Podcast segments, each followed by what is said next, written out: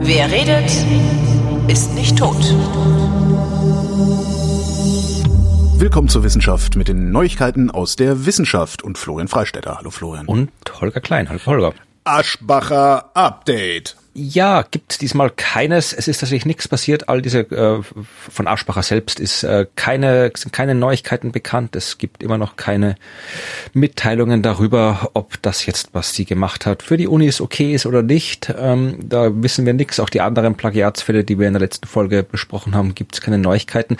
Deswegen habe ich mir wieder mal den äh, guten Aschbacher angeschaut, den Herrn Josef Aschbacher von der ESA. Mhm. Und äh, der hat tatsächlich interessante Sachen gemacht in der Zwischenzeit. Da gab's nämlich äh, eine europäische Weltraumkonferenz und äh, ja, da haben Leute aus Europa Sachen besprochen. Unter anderem, äh, falls man sich den Namen merken möchte, Anna Christmann. Sagt ihr die was? Nie gehört, nee. Äh, kann das ja auch nicht, ist bei den Grünen und ist die frisch ernannte Koordinatorin der Bundesregierung für Luft- und Raumfahrt. Ähm, der österreichischen Bundesregierung oder der deutschen? Nee, der österreichischen. Österreich. Äh, Entschuldigung, der deutschen. Deutsch. Ja, deutschen, die, die, ja, ja. Wir haben ja, wir haben ja noch nicht frisch ernannt. Bei uns ist es ja noch, noch äh, ist unsere Regierung im Amt. Man glaubt es nicht, aber sie, sie ist noch da. Stimmt eigentlich. sie hält sich irgendwie, also es, sie ist nicht tot zu kriegen. Das Faszinierende an, an solchen Sachen wie Österreich jetzt gerade ist, wie, wie auch, das gab es auch schon mal in Belgien, ähm, die haben ja auch mal irgendwie fast zwei Jahre keine, gar keine Regierung gehabt, ähm, dass es alles trotzdem funktioniert. Ja, wir also haben ja eine Regierung, so ist es ja nicht. Aber ja, aber, die macht nur Scheiße den ja, ganzen ja, eben, Tag. Aber es funktioniert halt trotzdem irgendwie. Also es ist jetzt nicht so, dass Österreich jetzt im totalen Chaos versinken würde oder sowas, sondern es arbeitet halt einfach weiter. Wie damals die Belgier, wo ich auch gedacht habe, ja, ja vielleicht braucht man mittlerweile auch überhaupt keine Regierung mehr, sondern hat so ein so ein, so ein, so ein ähm, Behörden, behördengestützte Anarchie irgendwie. Weißt ja. du? Also alle machen, was sie wollen.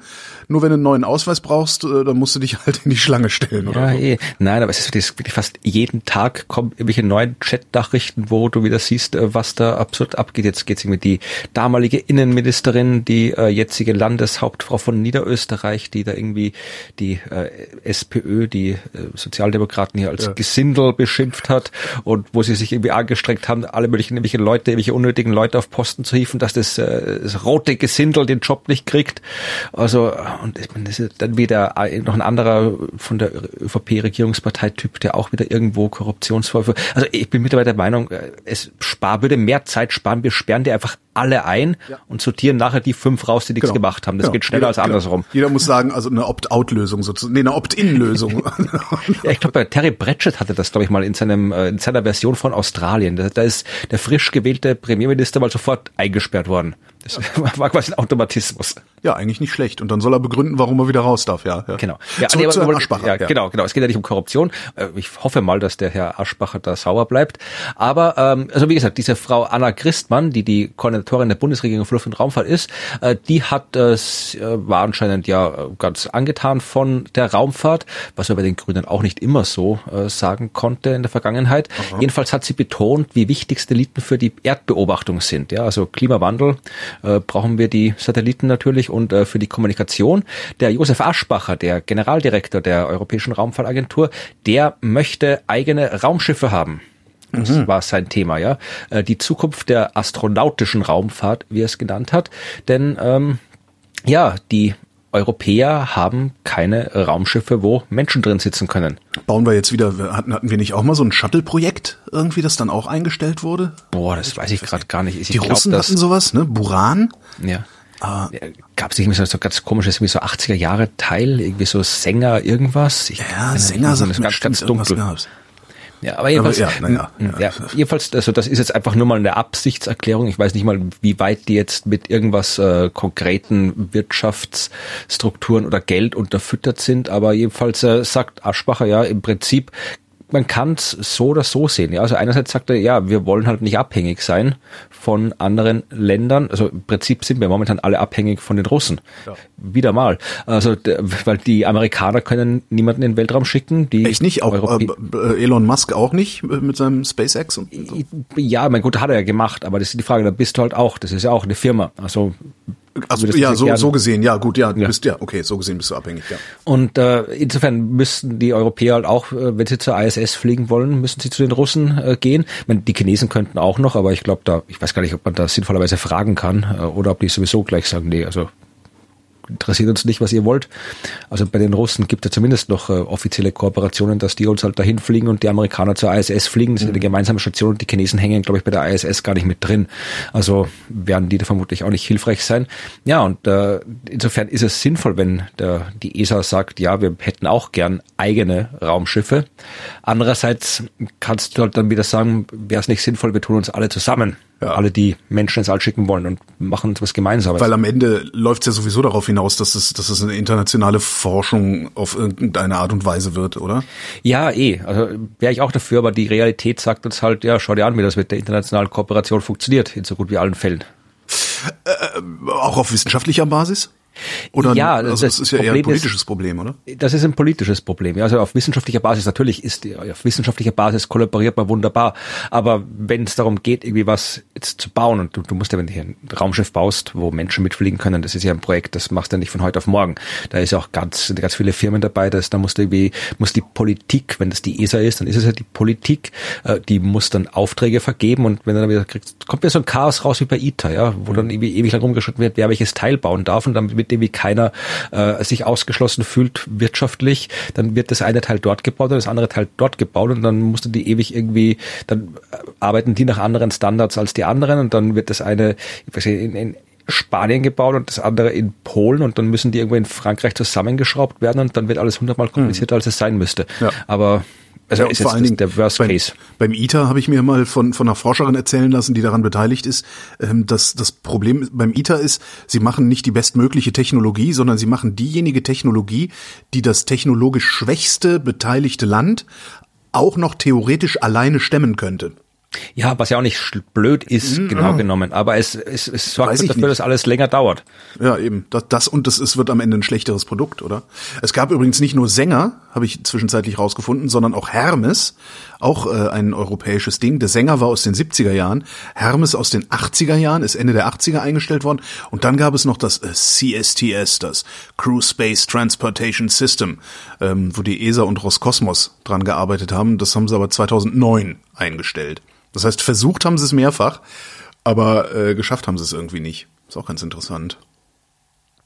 Ja, naja, wir schauen mal, was da als was rauskommt. Meine, Im Prinzip kann Europa ja Raumschiffe bauen, also die ja. unbemenschten Raumschiffe, die es ja gibt, äh, die äh, die die ISS versorgen, diese ATVs, also die fliegen ja und äh, die kann man, also zumindestens glaube ich, das mal gelesen zu haben, im Prinzip würden sich die umrüsten lassen hm. äh, in lebenserhaltende Raumschiffe. Aber wie gesagt, wenn, dann müssen wir es wirklich neu aufstellen. Also das ja. ist jetzt quasi, das war jetzt nur hier so ein Artikel beim Deutschlandfunk, den ich da gelesen habe. Mhm. Also das ist alles sind Absichtserklärungen, die ändert damit, dass da steht, die deutsche Bundesregierung arbeitet noch bis Jahresende an ihrem Zukunftskonzept für die Raumfahrt. Also die Deutschen müssen sich die Zukunft erst erarbeiten. So sieht's äh, aus.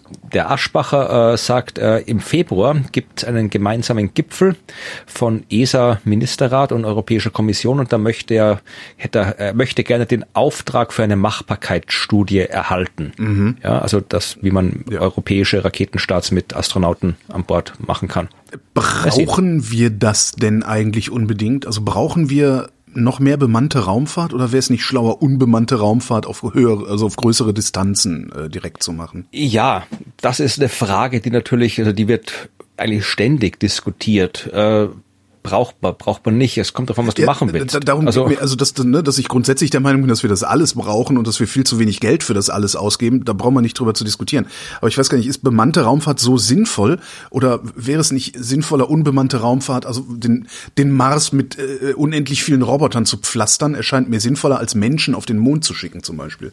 Ja und nein. Also natürlich ist es ein Unterschied. Es kommt vollkommen darauf an, was du machen willst. Ich glaube, das ist wirklich eine Frage, wo man sich weigern muss, die pauschal zu beantworten. Okay. Weil äh, wenn ich jetzt herausfinden will, äh, wie irgendwelche, irgendwelche äh, Klimadaten zum Beispiel, ja, mhm. sei es jetzt vom, von der Erde oder auch vom Mars, ja, dann ist es sogar besser. Ich schaue mir das Ganze von der Umlaufbahn an, da will ich überhaupt nicht landen, egal mit was auch immer.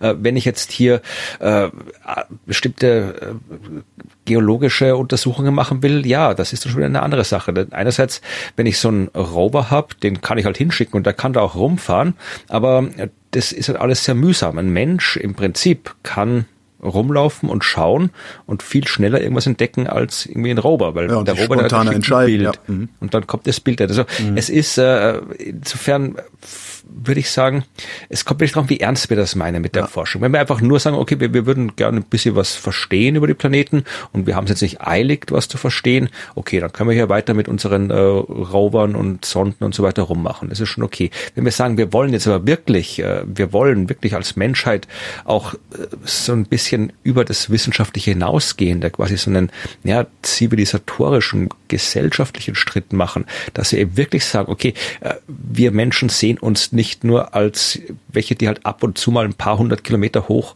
in der Raumstation medizinische Experimente an uns durchführen, sondern wir sehen uns als die so typischen, klischeetypischen Entdecker, mhm. die hinaus ins Unbekannte gehen. Wir wollen wirklich äh, dauerhaft vielleicht äh, auf anderen Himmelskörpern präsent sein. Und äh, damit meine ich jetzt gar nicht irgendwelche irrsinnigen äh, Science-Fiction-Geschichten von wegen, wir besiedeln andere Planetensysteme oder mhm. irgend so ein Quatsch, ja, und wir wandern aus, sondern wirklich, ja, wir machen halt genauso, wie wir uns irgendwann entschlossen haben, dass wir dauerhaft äh, Forschung in der lebensfeindlichen Antarktis äh, durchführen. Genauso entschließen wir uns, wir machen jetzt dauerhaft Forschung auf dem Mond. Weil da gibt's ja viel, was man sinnvoll erforschen kann dort oben. Ja, allein Radioastronomie von der Rückseite des Mondes geht, würde da wunderbar gehen.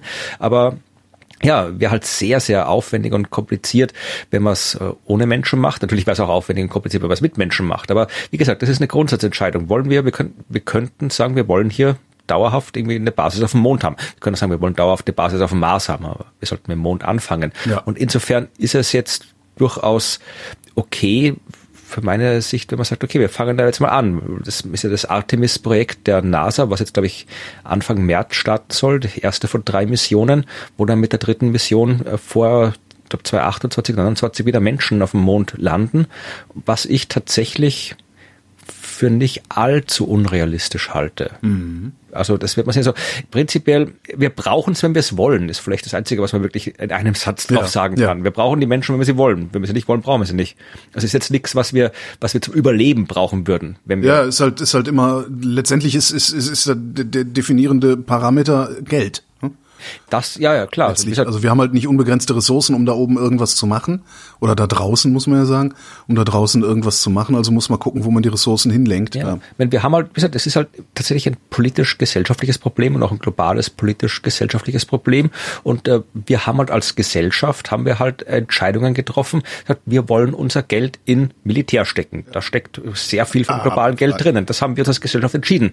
Äh, wenn wir uns anders entscheiden würden, dann könnten wir schon längst irgendwo auf dem Mond rumlaufen oder auf dem Mars. Aber das, wir haben halt uns als Gesellschaft so entschieden. Weißt du, ob Artemis einfach nur ein Proof of Concept ist? Also wir können noch auf dem Mond landen und wieder da wegfliegen oder machen die da auch noch irgendwie was, was Größeres, irgendwie schon irgendwelche Basen? Ja, ja, ja, ja. Das ist so? tatsächlich, äh, tatsächlich ist es nicht nur ein Proof of Concept, sondern es soll schon äh, das, das äh, endgültige Ziel soll schon äh, die Errichtung einer Infrastruktur für eine dauerhafte Forschungsstation sein. Mhm. Also, soweit ich das, ich habe jetzt nicht im Detail im Kopf, äh, was Sie da gesagt haben, aber es soll jetzt nicht sein, dass da wirklich dauerhaft Menschen auf dem Mond leben, aber ja, also im Prinzip, das soll halt dann so eine Hütte stehen, wo du halt hin kannst, wenn du hin willst und die soll halt dauerhaft im Einsatz sein und du sollst wissen, wie das funktioniert.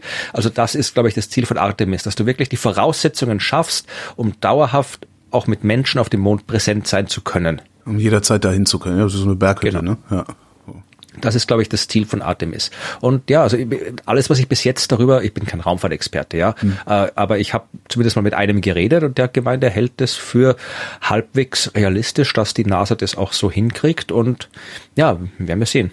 Ja, warum sollten sie es auch nicht hinkriegen? Jetzt mal ganz ehrlich. Also das ist ja, ja. jetzt komme ich wieder mit dem mit dem bösen Wort, aber also also wenn die NASA das nicht, das ist ja, das ist ja also zumindest in, wie soll ich sagen, Also in NASA-Gesicht oder, oder, oder in, aus NASA-Perspektive müsste das ja vergleichsweise trivial sein, ein dämliches Raumschiff auf dem Mond zu landen und da eine Hütte hinzustellen. Ja, also, also es ist natürlich, ist es, ja, darum sage ich, darum sage ich das böse Wort. Aber also ich, wir haben gerade James Webb genau dahin hm. geschossen, wo es hin sollte. Da wird das mit dem Mond ja wohl von, mit links. Ja, also, natürlich ist es, natürlich ist es äh, nicht ganz vergleichbar, weil wenn äh, James Webb, natürlich will kein Mensch, dass James Webb kaputt geht, aber du musst natürlich mit ganz, ganz anderen äh, Sicherheitsspielräumen planen, Stimmt, wenn da Menschen ja. involviert sind. Also das ist schon was anderes und vor allem auch ganz, du kannst auch nicht mehr mit der gleichen Technik arbeiten, wo sie in den 60ern darum getan haben. Ja, das kannst du heute auch nicht mehr machen. Warum das heißt, eigentlich nicht? Die hat doch super funktioniert.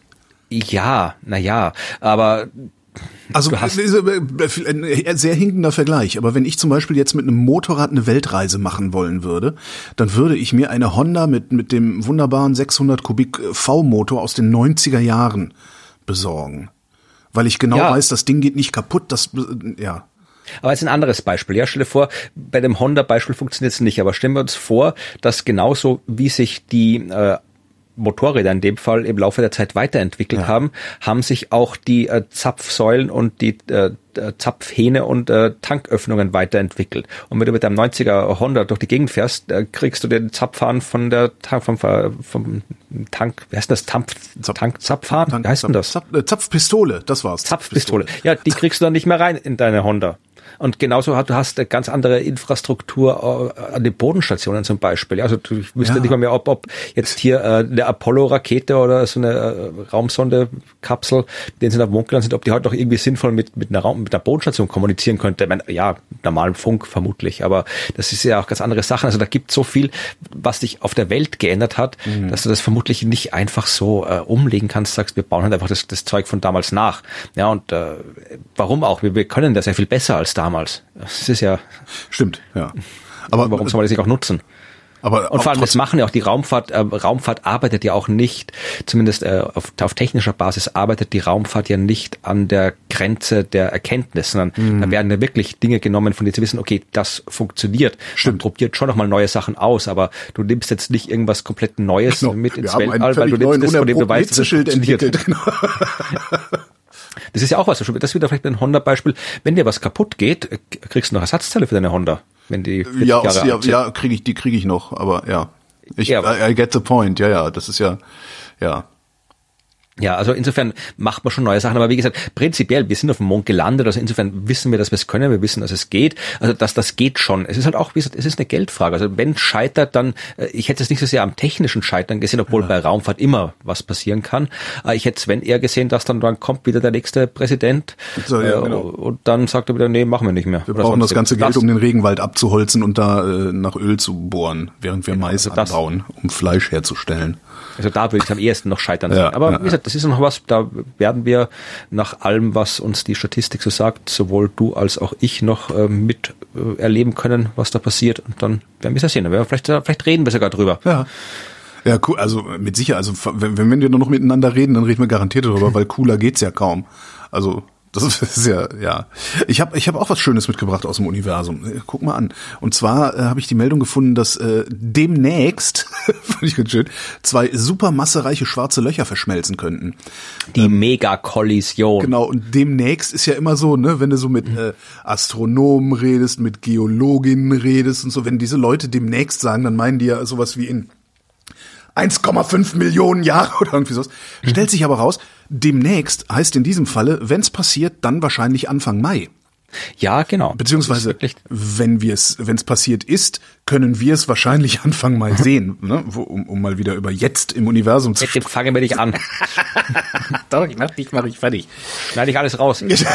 Schneid's raus. was ich, was ich da total äh, interessant finde, ist, ähm, es, äh, Zitat aus dem Artikel, die astronomische Fachwelt erwartet neben der Welle niederfrequenter Gravitationswellen, die im Übrigen so niederfrequent sind, dass LIGO sie nicht messen kann. Finde ich auch ganz interessant. Das heißt, da, da knallt's und wir haben leider kein Gerät, mit dem wir da, da reingucken können, so richtig. Also von den modernen Geräten. Ähm, sie erwarten eine extrem helle Lichtexplosion im gesamten elektromagnetischen Spektrum. Jetzt ist das ganze Gedöns 1,2 Milliarden Lichtjahre entfernt. Hast du eine Ahnung, wie das mit bloßem Auge aussehen würde? Ja, gar nicht. Also, äh, nee, da wirst du nichts sehen davon. Okay. Aber vielleicht sollten wir kurz mal erzählen, was es genau ist. Also, Ja, mach mal. Wenn die, nicht, äh, die Leute ja nicht alle sofort parat haben. Also es geht um die Kollision von schwarzen Löchern. Also das hatten wir ja schon. So sind ja die Gravitationswellen äh, 2015 das erste Mal nachgewiesen worden. Also das wissen wir, dass es gibt. In dem Fall geht's um supermassereiche schwarze Löcher. Also schwarze Löcher, die äh, ein paar hundert Millionen oder Milliarden Mal so viel Masse haben wie unsere Sonne. Solche schwarzen Löcher gibt's auch. Die findet man in den Zentren von Galaxien. Ja, haben wir auch im Zentrum der Milchstraße sitzt ein schwarzes Loch mit vier Millionen Sonnenmassen. Äh, Das erste Bild von dem schwarzen Loch, das 2019 oder 18 gemacht wurde. Das zeigt auch ein so ein supermassereiches schwarzes Loch. Also die gibt's auch, die Dinger, ja, das wissen wir. Äh, Und wir wissen auch, das hast du mit der Ruth in den Astronomie-Sonderfolgen der Wissenschaft besprochen. Wir wissen auch, dass Galaxien kollidieren. Ja. Was, Miteinander was unsere ja möglicherweise schon tut mit äh, Genau. Andromeda. Mhm. Genau, das tut sie. Total Und äh, die beiden, die beiden Galaxien, also die Andromeda und die Milchstraße, werden halt sich so, die kommen aufeinander zu, werden sich dann durchdringen, weil natürlich zwischen den Sternen so viel Platz ist, dass da kein Stern zusammenschießt. Das heißt, die werden so durcheinander durchfliegen, sich natürlich dabei gravitativ beeinflussen, die werden sich verformen, aber dann sind sie durcheinander durchgeflogen und entfernen sich wieder voneinander, bis sie dann wieder äh, sich anziehen und dann zueinander umkreisen, durchdringen. Also die wirbeln einfach so ein bisschen hin und her, bis dann irgendwann tatsächlich äh, aus all den Sternen der Andromeda und all den Sternen der Milchstraße eine große elliptische so Galaxie entstanden ist, eine große sphärischer Blob von Sternen. Jetzt hat aber sowohl die Milchstraße als auch äh, Andromeda so ein supermassereiches schwarzes Loch im Zentrum. Und die haben natürlich äh, jetzt nicht den Hauptanteil, aber schon einen relevanten Anteil der Masse in dieser Galaxie. Das heißt, die werden sich dann auch äh, anziehen, die werden einander nahe kommen, die werden sich beide im Zentrum dieser neuen Galaxie ja immer näher kommen, die werden einander umkreisen und irgendwann werden diese beiden supermassereichen schwarzen Löchern äh, von äh, Andromeda und Milchstraße miteinander verschmelzen. Also das ist was, was bei der Kollision und Verschmelzung von Galaxien passiert. Und äh, das wissen wir theoretisch, weil das muss passieren, wenn die Ja. Naturgesetze funktionieren, aber wir haben es halt noch nie gesehen. Ja. Ja, weil sowas ja nicht so oft vorkommt. Und jetzt Aber ist, ist, das, was, ist das, was LIGO macht, nicht genau das? Sehen, wie sie kollidieren? Ja und nein. Also zuerst mal äh, müssen wir äh, festhalten, dass, dass äh, diese Vorhersage der Kollision äh, keine fixe Vorhersage ist, sondern wir können diese, diese Galaxie, diese Verschmelzung, wie gesagt, das Licht von dort zu uns braucht 1,2 Milliarden Jahre. Das ist weit weg. Äh, Daten, äh, die äh, von so weit weg kommen, sind schwer zu interpretieren. Das heißt, wir haben da jetzt nicht im Teleskop hingeschaut und gesehen, ah, da ist ein schwarzes Loch und da ist noch ein schwarzes Loch und die umkreisen sich. Theoretisch könnte man sowas sehen. Ja, wenn das bei uns im Zentrum der Milchstraße wäre, da hätten wir Methoden, um sowas wirklich äh, sehen zu können, aber da nicht. Ja, was du gesehen hast, sind äh, Schwankungen in der Helligkeit, weil es sich dabei um sogenannte aktive Galaxienkerne handelt. Weil schwarze Löcher sind ja normalerweise schwarz und wir sehen nichts davon, es sei denn, da ist sehr viel Zeug, das sich um das schwarze Loch herum bewegt, Gas, Staub, äh, alles mögliche, was so rumspielt in der Galaxie, dann wird dieses äh, Zeug vom schwarzen Loch sehr stark beschleunigt, bildet so eine Scheibe um das schwarze Loch herum, während es hineinfällt und äh, das stark beschleunigte Material heizt sich auf und leuchtet sehr hell. Das kann man sehen. Und das sehen wir in dem Fall auch und wir sehen, dass es da zu Helligkeitsschwankungen kommt, die ja periodisch sind, beziehungsweise äh, eine Periode haben, die immer kürzer und kürzer wird. Ja, diese Helligkeitsschwankungen. Ja. Und eine Möglichkeit, das zu interpretieren, ist zu sagen, okay, äh, da ist nicht ein schwarzes Loch, nicht ein aktiver Galaxienkern, sondern zwei, die einander umkreisen und dabei immer näher kommen, wodurch die Periode dieser Helligkeitsschwankungen sich verändert und kleiner wird. Und wenn du das extrapolierst in die Zukunft, kommst du zu dem Schluss, dass es eben in 100 bis 300 Tagen, glaube ich, ähm, zu einer Verschmelzung kommt. Kann das, eine kann das noch, also kann diese, diese Helligkeitsveränderung denn überhaupt von irgendwas anderem kommen? Ja, durchaus, weil Oumuamua fliegt vorbei oder wie? Naja, der wäre ein bisschen klein. Äh, nein, das Problem ist, wir wissen halt äh, noch nicht so wirklich äh, ins letzte Detail, was so abgeht in den aktiven Galaxienkernen. Ja, also das ist was, äh, unser Galaxienkern in der Milchstraße, der ist nicht aktiv. Äh, das sind nur die im frühen Universum, also wenn wir weit hinausschauen. Und ja, um jetzt hier aus diesem einen Artikel im Standard zu zitieren, ein der US-Astronom Scott Ransom, ja, cooler Name. Es ist, er kann auch nichts anderes sein als ein US-Astronom, Scott Ransom. Scott Ransom. Der sagt, äh, Eigentlich äh, fehlt, ein, fehlt ein Mittelinitial, ne? Ja. Scott P. Ransom. jedenfalls äh, sagt der, äh, Zitat, diese Galaxienkerne machen alle möglichen verrückten Dinge, die wir noch nicht verstehen. Also ja, wir verstehen ja noch nicht ganz. Also das ist eine sinnvolle Interpretation und äh, unter anderem auch deswegen sinnvoll, weil wir nicht allzu lange warten müssen, um sie zu überprüfen. Ja. Also das ist schon mal praktisch bei solchen Vorhersagen. Und wir werden, man könnte das auch wieder anders interpretieren, ja, dass da einfach irgendwelche anderen Aktivitätsausbrüche, Helligkeitsschwankungen, ja, verrückte Dinge halt passieren. Und jetzt in dem Fall schauen wir halt mal. Und äh, du hast LIGO angesprochen. Äh, LIGO ist ausgelegt auf äh, den Nachweis von bestimmten Frequenzen. Ja, also Gravitationswellen sind ja ganz vereinfacht gesagt so, wenn der Raum ein bisschen wackelt. Ja. Pudding. Und ähm, Raumzeitpudding. Ja, also der wird halt einfach, der, der, der äh, wird halt gestaucht in die eine Richtung und gleichzeitig gestreckt in die andere Richtung. Und ja, das passiert halt äh, mit einer gewissen Frequenz. Und äh, genauso wie, das wirst du als, als Radiomensch selbstverständlich wissen, weil du ja, wenn du zum Radio gehst, ihr müsst dann alle die, die Antennen aufs Dach schrauben wahrscheinlich. Wir, wir wissen alle exakt, wie die Technik funktioniert. Genau. Wir wissen ganz genau, was passiert, wenn wir in das Mikrofon sprechen und warum das dann überhaupt äh, durch die Luft übertragen. Das wissen wir alle beim. Alle Genau, wissen. genau. Ja, und deswegen weißt du auch, Was dass wir nicht so gut wissen, ist, wie wir die Mischpulte resetten, wenn die mal kaputt sind. Aber Genau. Deswegen weißt du auch, dass äh, es davon äh, darauf ankommt, welche Antenne du verwendest, äh, welche Frequenz du damit äh, hören kannst, vereinfacht gesagt, ja. Und genauso ist es bei LIGO auch. LIGO kann eine gewisse Art von Frequenz äh, von Gravitationswellen sehen. Die hat man sich natürlich nicht per Zufall ausgesucht, sondern einerseits war die halt te- technisch vorgegeben. Das hängt davon ab, wie lang äh, oder wie groß dieser Gravitationswellendetektor ist.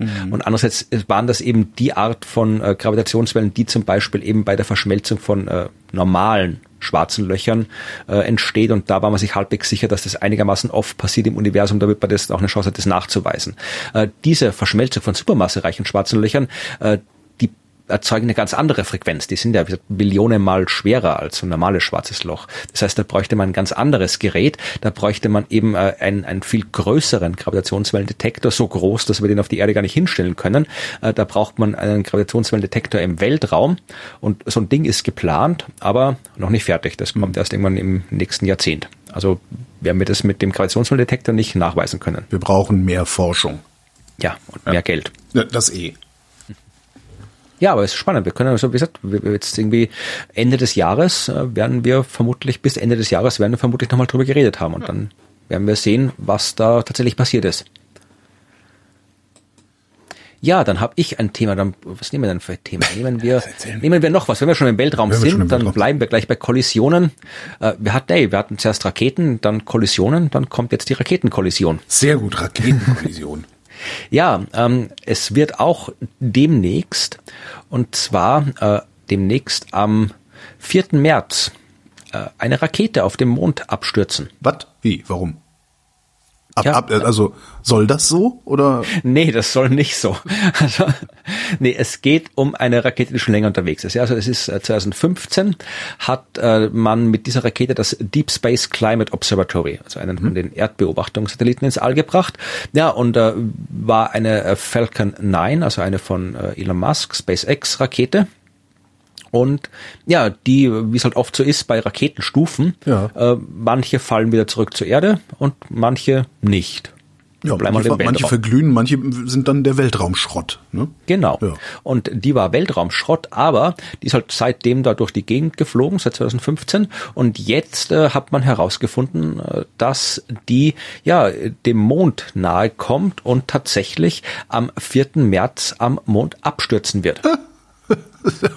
Das, äh, da, ich überlege gerade, man, man könnte ja theoretisch, ähm, könnte man solche Effekte ja sogar ausnutzen, indem man noch irgendwelche Instrumente an Bord dieser Stufen baut, Die dann, während sie solche ja, Abstürze erleben, noch irgendwelche Messungen machen oder so. Ja, vermutlich wäre schon nett, wenn man sowas hätte, aber tatsächlich, das ist ja nicht geplant. Also es gab auch schon geplante Missionen. Also es gab ja auch gerade auf dem Mond, gab es auch eine Mission, L-Cross hieß die, glaube ich, wo man wirklich absichtlich was auf dem Mond raufgeschmissen mhm. hat, weil man halt da durch was rausfinden wollte. Also das, wenn man das macht, dann macht man es gleich ordentlich, weil äh, damit du da wirklich gezielt sagen kannst, diese Stufe stürzt der Mond ab, das weißt du ja beim Start nicht. Das ist ja, die kann ja dann, das ist mehr oder weniger Zufall, okay. wo die dann genau, du kannst ja schon ein bisschen steuern, äh, äh, sonst würden die Dinger ja links und rechts ziemlich schnell vom Himmel fallen, ja, das will man auch nicht. Also ein bisschen Kontrolle hast du schon, aber du hast jetzt keine Kontrolle, wenn das Ding da mal rumfliegt, das hat ja keinen eigenen Antrieb mehr ja. oder sowas, ja, das ist ja passiv da und dann wird das mal hier gestört von Mond, von der Erde, dann kriegt es irgendwie mal, keine Ahnung, da ah, ich hätte gedacht, liegt was anderes drauf, da kommt der Strahlungsdruck, ja. Druck, also da kommst du nicht weit. Ich hätte, ich hätte echt gedacht, man könnte sowas auch berechnen, guck. Natürlich, ja, das ist halt die Frage, wahrscheinlich kann man es berechnen, aber, aber es wäre eine absurd aufwendige Berechnung, weil du damit rein gravitativen Rechnungen nicht, nicht die Genauigkeit bekommst, die du brauchst, ja. Mhm. Da reicht es nicht als irgendwie hier Sonne, Erde, Mond als Punktmassen, ja, und dann äh, schaust du halt mal in die Newtonschen Gesetze, da brauchst du wirklich, äh, du musst berücksichtigen, dass eben der Mond und die Erde keine Punktmassen sind, sondern ausgedehnte Massen. Du musst ja. äh, berücksichtigen die äh, Asteroiden äh, im Asteroidengürtel, dass die einen gravitativen Einfluss haben. Du musst die Gezeitenkräfte berücksichtigen, du musst den Strahlungsdruck berücksichtigen, du musst eben alle möglichen absurden äh, Effekte berücksichtigen, die passieren, wenn du irgendwie großes Metallding äh, hast, das mal aufgeheizt wird und mal irgendwie die andere Seite einfriert und so. Also vermutlich kann man das berechnen, aber ich glaube, es wäre so ein absurder Aufwand, der sich nicht lohnt, weil meistens bleibt das Zeug. Ja, meistens äh, wird das äh, verglüht das in der Erdatmosphäre, mhm. beziehungsweise ist halt so weit weg. Äh, oder halt wie dieser komische, das komische Auto vom Musk da halt auf einer Bahn, wo es halt irgendwie durch die Gegend fliegt und da bleibt's halt. Also dass du jetzt gerade sowas hast, dass auf dem Mond abstürzt. Ja, das, das ist jetzt nichts, was jetzt, äh, mit dem man tatsächlich so oft rechnet, dass man sich da konkrete Forschung überlegt. Aber tatsächlich ist es ist ja auch ein schönes, sehr ein schönes, ja, äh, populistisches Bild, ja, hier, so dass das teure Spielzeug vom Milliardär fliegt jetzt auf den Mond und macht da einen Krater und macht den schönen Mond irgendwie hier kaputt und so. So wie Bezos mit seiner, seiner, seiner Yacht, wo er die Brücke da abmontieren muss. Also unglaublich, Quatsch, wie, ja. wie sehr kann sich eine Stadt erniedrigen? Ne? Rotterdam, ja. hold my Fla. ja, jedenfalls, ähm, also das ist, äh, in dem Fall, ich bin ja überhaupt kein Fan von Elon Musk, aber in dem Fall, also dass diese Rakete auf dem Mond drauf fliegt, ja, das tut das ist egal. Also das tut nichts. Also äh, der Krater, der auf dem Mond äh, entsteht, wird 19 Meter groß sein ja. dadurch. Und da hat der Mond schon einige, also da passiert das nicht viel, also das ist wurscht. Der Mond hatte keine Atmosphäre, da fällt, fällt immer wieder mal was drauf. Ja, also dass, dass der Mond ist ein Grad, das gehört zur Job Description, dass der Mond immer wieder mal bei Krater kriegt. Ja. Also, also das, das, das passiert auch immer wieder. Also es gab, glaube ich, auch vor ein paar Jahren äh, hat man schon 2013, glaube ich, ist, hat man auch beobachtet, so ein Asteroid, der am Mond einschlägt und dann auch ungefähr so einen 20 Meter großen Krater gemacht hat. Ja, sowas kommt vor. Und jetzt fliegt halt der Rakete runter. Und tatsächlich ist es sogar fast besser, wenn die auf dem Mond einschlägt, als wenn sie dann irgendwie doch in der Erdatmosphäre verglüht wenn man jetzt wirklich äh, sich um Verschmutzung Gedanken macht, weil in der Erdatmosphäre, ich meine, das verglüht zwar, aber das verschwindet ja nicht. Dann hast du halt irgendwie Mikropartikel und irgendwelche, äh, äh das ist ja auch kein Balsaholz oder irgendwie Bio-Pappe ja. oder sowas, sondern das sind ja schon auch ja metallische drüber, die du dann halt vermutlich verteilt über die ganze Atmosphäre in verschwindend geringen Mengen. Aber wenn man sich über äh, Verschmutzung Gedanken macht, dann ist es am tut's am Mond weniger als auf der Erde. Aber was man sich Gedanken machen kann, in dem Fall vermutlich auch nicht muss, aber kann, ist äh, die biologische Kontamination. Des weil, Mondes? Äh, ja, schon, weil ähm, Gut, der Mond ist jetzt, wie gesagt, sage man kann, man muss in dem Fall vielleicht nicht. Also es ist jetzt nicht, es ist nicht absolut hundertprozentig auszuschließen, dass am Mond Leben existiert oder Spuren von Leben. Es ist sehr auszuschließen, aber wir wissen von der Erde, dass diese, dass Mikroorganismen absolut zäh sein können, dass die auch unter Bedingungen leben können, wo wir nie gedacht hätten, dass die äh, Viecher leben können. Am Mond wohnen Und, doch schon die Bärtierchen, dachte ich. Ja, die kommen gleich. Ach so, Sorge. gleich. Und ähm, wir wissen auch, äh, wir wissen, dass es äh, vermutlich äh, oder möglicherweise, also ich sage immer möglicherweise, dass es möglicherweise nach der Entstehung des Mondes, in der Entstehungszeit des Mondes so Phasen gegeben haben könnte, wo der Mond kurzfristig lebensfreundliche Bedingungen gehabt hat. Mhm. Ja, weil ähm, am Anfang des Sonnensystems, da war alles ziemlich heiß und warm und da war überall noch ein bisschen Wasser, die, die durch Vulkanismus von aus dem Gestein rausgekommen ist. Also könnte es sein. Also es ist nicht auszuschließen, dass auf dem Mond mal Leben existiert hat. Es ist äh, nicht auszuschließen, dass es das heute noch gibt. Wie gesagt, es ist extrem unwahrscheinlich, aber äh, kann sein. Und äh, vor allem das Problem ist, wenn wir jemals eine Chance haben wollen, das mit wirklich festzustellen, dann nur, wenn wir dorthin fliegen und nachschauen, idealerweise mit Menschen nachschauen, am Anfang werden und idealerweise, wenn wir vorher nicht alles irgendwie hier verschmutzt haben, wenn wir da schon schon vorher, äh, was wir ja getan haben leider, ja, äh, jede Menge kontaminiertes Zeug am Mond abgeladen haben, ja, mit, die Astronauten haben die, ihre, ihre, die Säcke mit ihrer Scheiße abgeladen, also ja, naja, Okay, ja, klar, müssen halt so leicht wie möglich sein, um Ja, wieder starten zu ja. können. Und dann lässt man halt alles da, was da bleiben kann. Und ich glaube tatsächlich, ich müsste jetzt mal, das ist jetzt nur komplett aus der vagen Erinnerung gesprochen, aber ich glaube, entweder gab es den Plan oder man hat es dann sogar gemacht äh, bei einer späteren Mondmission oder eben bei einer kommenden um äh, Zu gucken, Rover wie viele. Mikroorganismen da Ja, noch drin sind in der Kacke. Wieder, wieder mitnehmen, Ah, das Zeug, ja. Oder man hat sogar vielleicht mitgenommen. Ich weiß, ich weiß nur, irgendwas war mit dieser Kacke, ja. Also die, die, Idee hat, die, eigentlich. die hat nochmal noch eine zweite Rolle gespielt, außer dass sie da abgeladen wurde. Ja, aber es gibt ja, es gibt ja äh, COSPA, na, ich weiß gar nicht, was die Abkürzung von COSPA ist, aber das ist diese, diese UNO-Organisation über den Weltraum.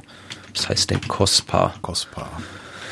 Committee, äh, Committee on Space Research, genau. Ah, ja. Das ist äh, äh, unser Dachverband für äh, Weltraumforschungsaktivitäten. Ja, und die haben unter anderem auch so Protokolle, Regelungen für ja, planetaren Schutz. Und die NASA, die ESA, die haben ja auch so Planetary Protection Officers, wie das heißt Ja. Die Job, äh, schöner Jobtitel, wenn du das bist. Und deren Job ist es halt genau, wenn man sich halt zu überlegen, wenn eine Raumsonde irgendwo hinfliegt, äh, fliegt irgendwo hin, wo wir aufpassen müssen, dass wir nichts verschmutzen dort, äh, weil wir dort vielleicht äh, nochmal äh, suchen wollen nach Leben oder weil dort vielleicht sogar Leben existieren könnte, ja, also diese, diese klassischen Seiten wie, wie der Europamond, äh, nicht der Europamond, nee, der, schon klar. der Mond Europa. Europa. Aber, aber kann man, kann man denn, kann, man- kann man das überhaupt ausschließen? Also kannst du, kannst du so ein Raumfahrzeug so steril halten, dass du da nichts einschleppst? Ich- Vermutlich nicht. Also man kann, man kann sich natürlich, es ist immer besser, man gibt sich Mühe, als man sagt, äh, ja, pff, lassen wir. Ja. Also, aber man kann, äh, ausschließen kann man es nicht. Also ich weiß nicht, ob ich das schon mal erzählt habe, aber das ist ein Kapitel in meinem Mikrobenbuch, wo es darum geht, äh, eine Forscherin, die tatsächlich in äh, Reinraum, in Reinräumen von NASA und ESA hat sie Forschung angestellt und da eben, äh, ja, Mikroorganismen, es gibt Kataloge von Mikroorganismen, die in Reinräumen der Raumfahrtagenturen äh, gefunden wurden und sogar entdeckt wurden. Also erstmals Entdeckt. entdeckt wurden. Oh Gott. Also es, Ja. weil halt das Problem ist, äh, es müssen halt Menschen irgendwie rein und ein Ja. Mensch kannst nicht sterilisieren. Ich meine, Du kannst ihn umbringen, aber äh, selbst dann ist er nicht steril. Also wenn, dann müsstest du wirklich alles mit, mit, mit Robotern machen und dann müsstest du die Roboter eigentlich auch noch von Robotern bauen lassen, weil sonst, Ja. also es ist, äh, vermutlich könnte man es machen, aber es ist schon mal gut, wenn du dich, wenn du dir Mühe gibst und dir Naja, überlegst und vorher. wenn du, wenn du einfach vorher weißt, was du dabei hast. Genau. Falls du es Also, dann findest, weißt du, dass du es eingeschleppt hast. Äh, Genau, also das zum Beispiel, ja, und, äh, wie gesagt, und andersrum natürlich ist es der, der andere Fall, äh, dass man sich überlegt, okay, wir bringen jetzt irgendwie ein Sample vom Mars oder von einem Asteroid mit und sich überlegt, wie man mit dem umgeht, falls da was drin ist. Das ist der eher, ja, der, nicht ganz so äh, häufige Fall, aber machen sich auch Gedanken drüber. Und äh, also, was passiert, wenn man sich nicht Gedanken macht, dann, äh, ja, das war das mit dieser privaten israelischen Mission zum Mond. Äh, die haben irgendwie auf COSPA-Protokolle geschissen, simpel gesagt, und haben gedacht, ja, ach, wir packen da Bärtierchen rein und schicken das zum Mond und gucken mal, ob wir es landen können oder nicht, und dann ist es wieder abgestürzt. Ja, also das ist genau das, was man nicht machen sollte. Mehr weiß ich aus dem Weltraum auch nicht zu erzählen. Jetzt dann komme ich mal zurück auf die Erde und äh, wollte ein wenig Bewusstsein schaffen. Eigentlich ist es ein sehr, sehr altes Thema. Die Älteren äh, werden sich noch erinnern, wann dieses Virus zum ersten Mal äh, virulent wurde, so äh, gesellschaftlich, und zwar das äh, HIV-Virus. Ja. Das äh, ist, was AIDS macht. Und das will man nicht haben, auch wenn AIDS mittlerweile nicht mehr tödlich ist, sondern eine unheilbare Krankheit geworden ja. ist, die sich in, im Griff halten lässt. Das war, bin ich wirklich gerade so, so, ich bin das so, zu AIDS habe ich so eine ganz eine seltsame Beziehung, ist der falsche Wort, aber ich habe das, ich bin ein bisschen zu jung, um wirklich so die Mitte Anfänge der 70er bist du geboren, zu haben. Oder? 77. 77. Aber ich habe quasi so in den 80ern, in den späten 80ern war ich dann schon, späten 80ern, frühen 90ern habe ich schon regelmäßig Bravo gelesen. Ja. Und da war natürlich AIDS damals ein wichtiges Thema. Aber da, das war auch noch nicht meine sexuell aktive Zeit. Das heißt, das war quasi sowas, wo ich dachte, okay, das ist da muss man aufpassen, aber ich habe ja nichts gehabt, wo ich aufpassen musste damals, ja. ja. Und äh, als ich dann älter war, da war, da war jetzt dann schon wieder, da war es zwar immer noch, wie du gerade gesagt hast, arg und nichts, was man haben will, aber jetzt auch nicht mehr so dieses, dieses sofortige genau. Todesurteil, was es in den 80ern war. Also ich bin da irgendwie immer, mal war ich zu jung, mal war ich zu alt, dass ich da wirklich äh, persönliche Angst vor dieser Krankheit haben muss. Ja, und ich bin halt, ähm, ich bin Jahrgang 69 und bei mir ist das Mitte der 80er, mhm. ist das bei uns voll reingeschlagen, das Ding. Ne? Also gerade wenn du anfängst, dich für, für das andere Geschlecht zu interessieren oder, oder überhaupt sexuell aktiv zu werden und so.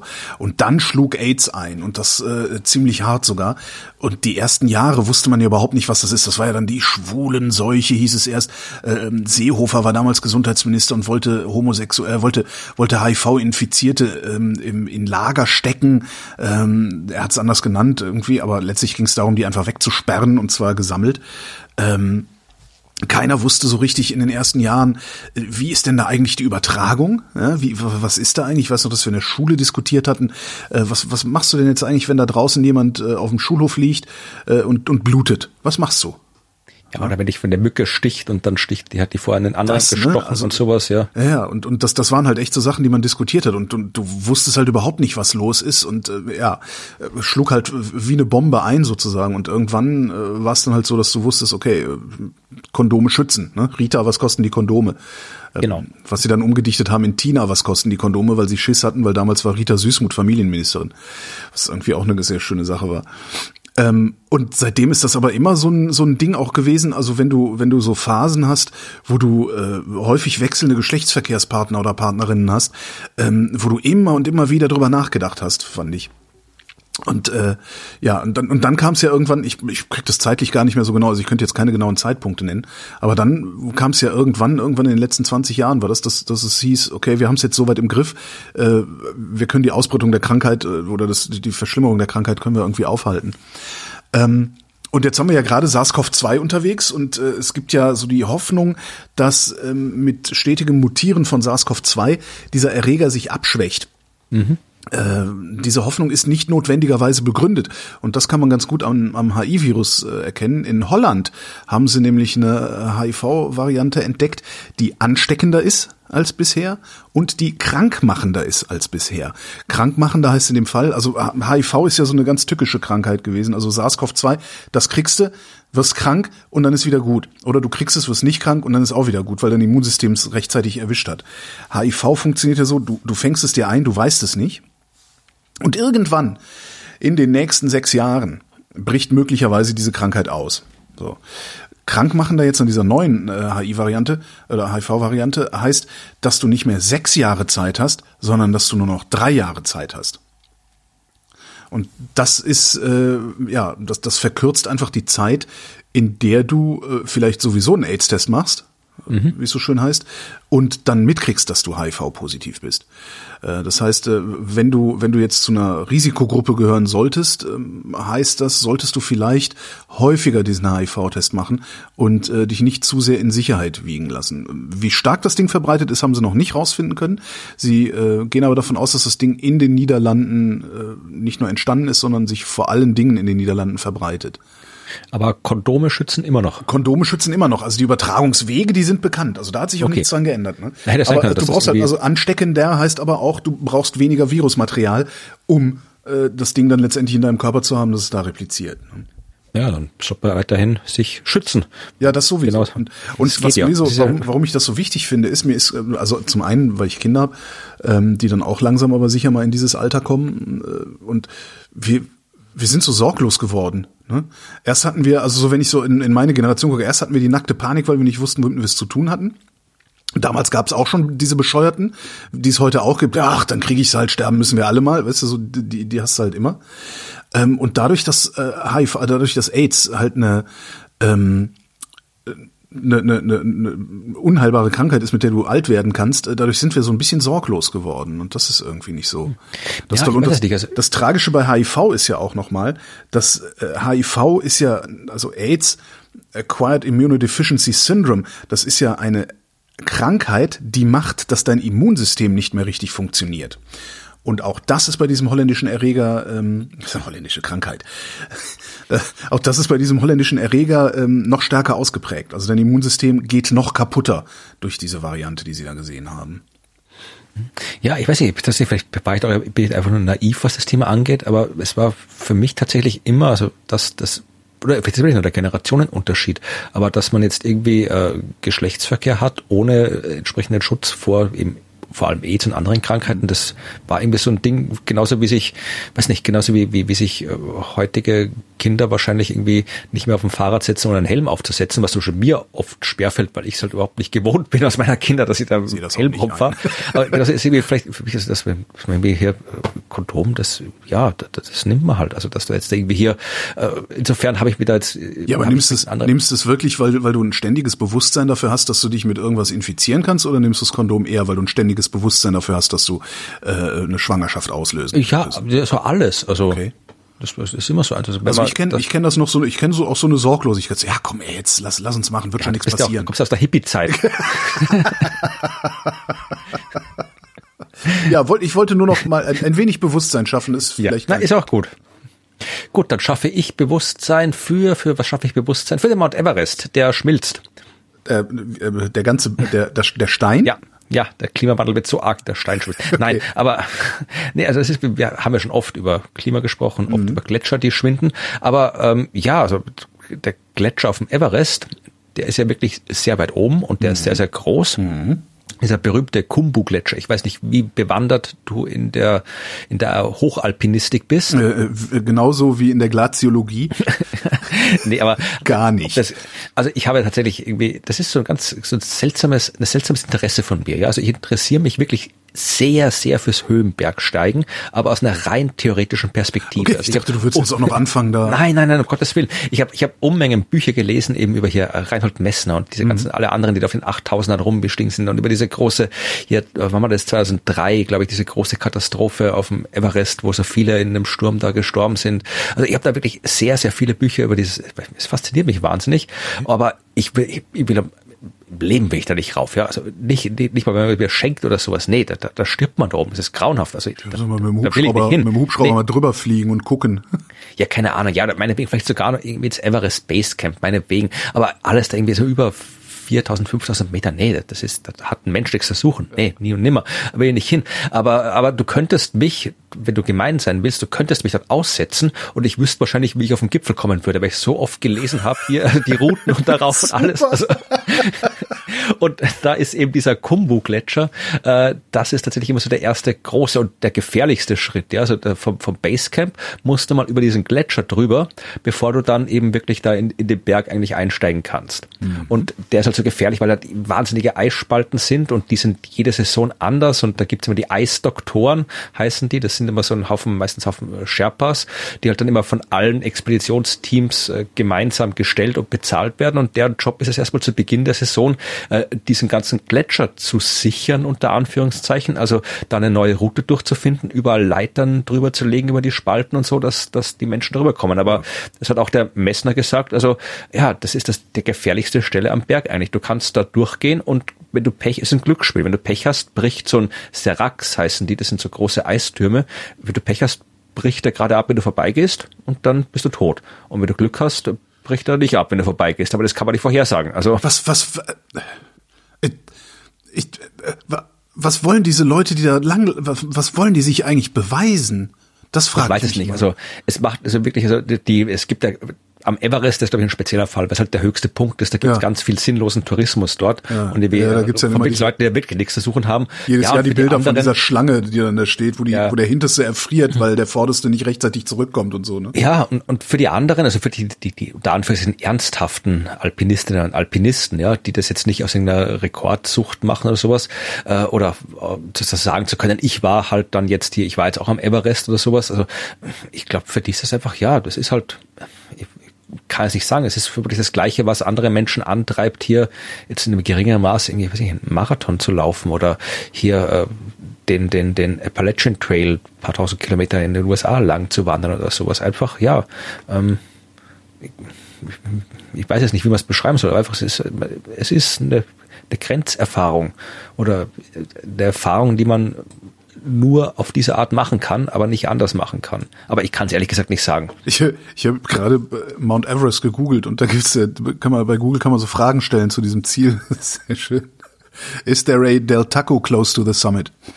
Yes, but they don't allow flip-flops. ja, wahrscheinlich gibt's Wahrscheinlich gibt es irgendwann mal die, die, die, jemanden, der probiert, den Everest in Flipflops zu ersteigen und wieder noch den letzten Rekord brechen kann. Egal, wir wollen ja nicht über Alpinismus sprechen, obwohl es wie gesagt ein sehr, sehr interessantes Thema ist. Gibt es dort Steakhäuser? Nein, aber in Takoladen. das scheint ein guter Thread zu sein, müssen wir verlinken. Sehr schön. Jedenfalls äh, gibt es diesen Gletscher am Everest. Ja, und natürlich jede Menge andere Sie die Liegestühle zusätzlich bezahlen? Entschuldigung, ja. Ich ja.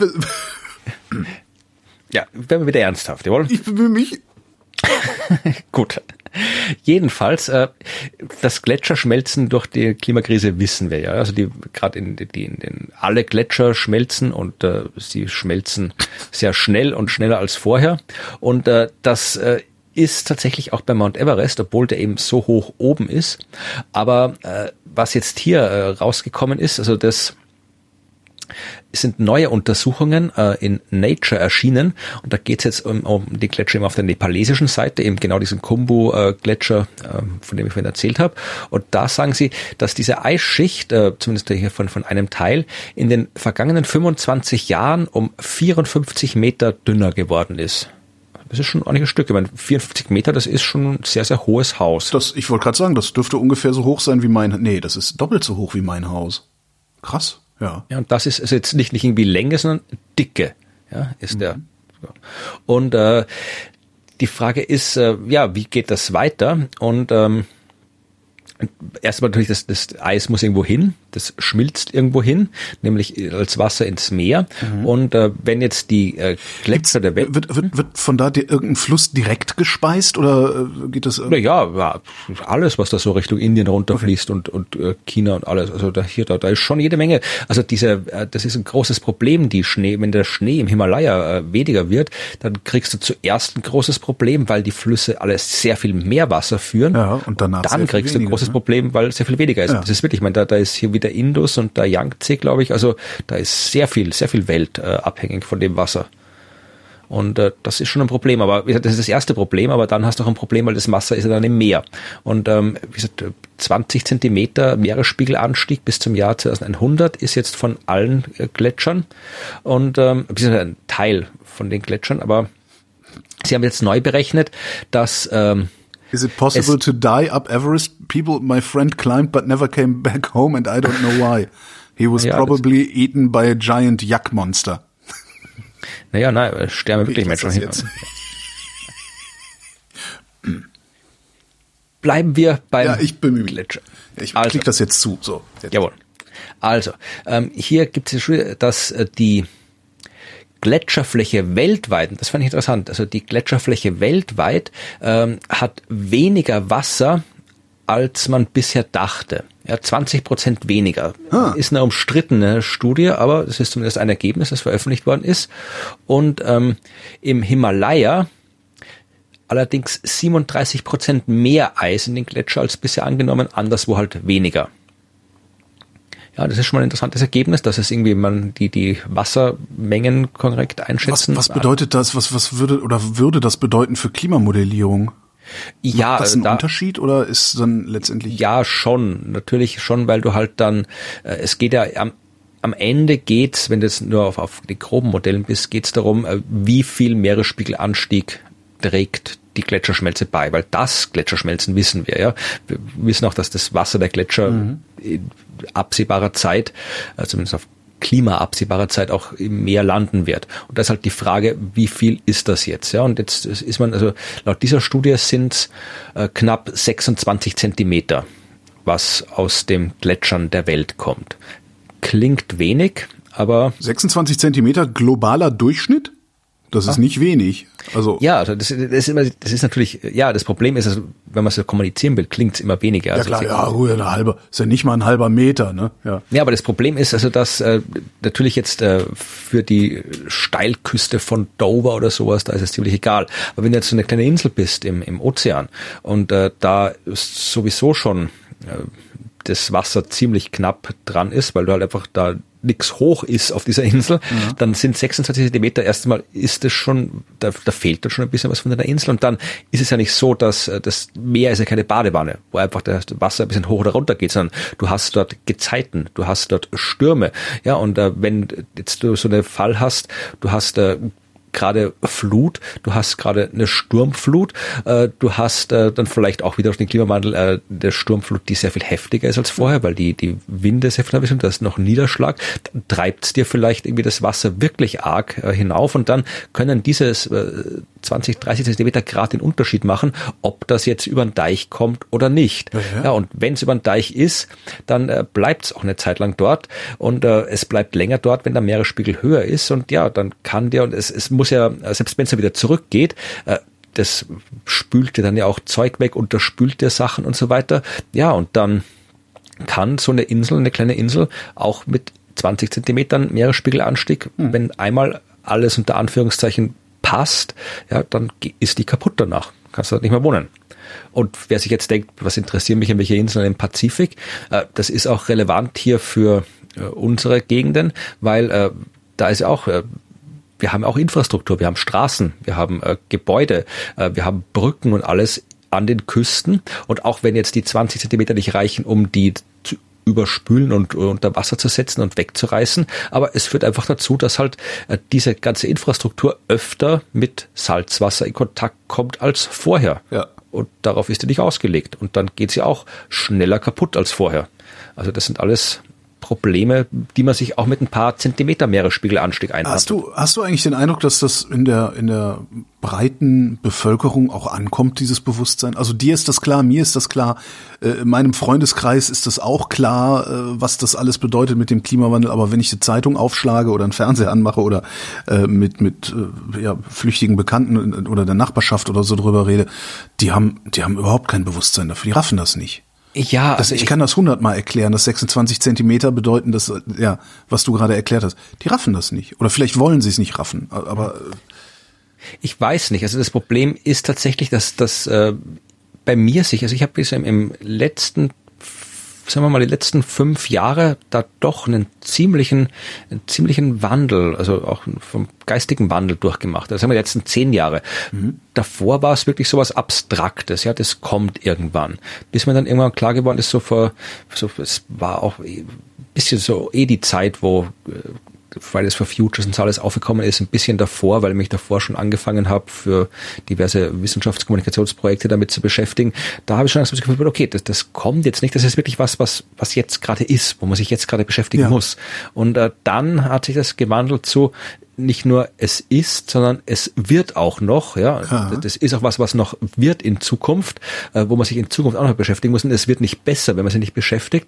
Und äh, ja, also der letzte, der letzte Schritt äh, kam jetzt wirklich, seit ich jetzt im letzten Jahr angefangen habe, diesen äh, Weltklimabericht okay. zu lesen, komplett für meinen Podcast. Hm. Und da habe ich wirklich viele Dinge, die ich zwar auf so einer abstrakten Ebene schon gewusst habe, habe ich dadurch dann erst auf eine viel konkretere Art und Weise ja.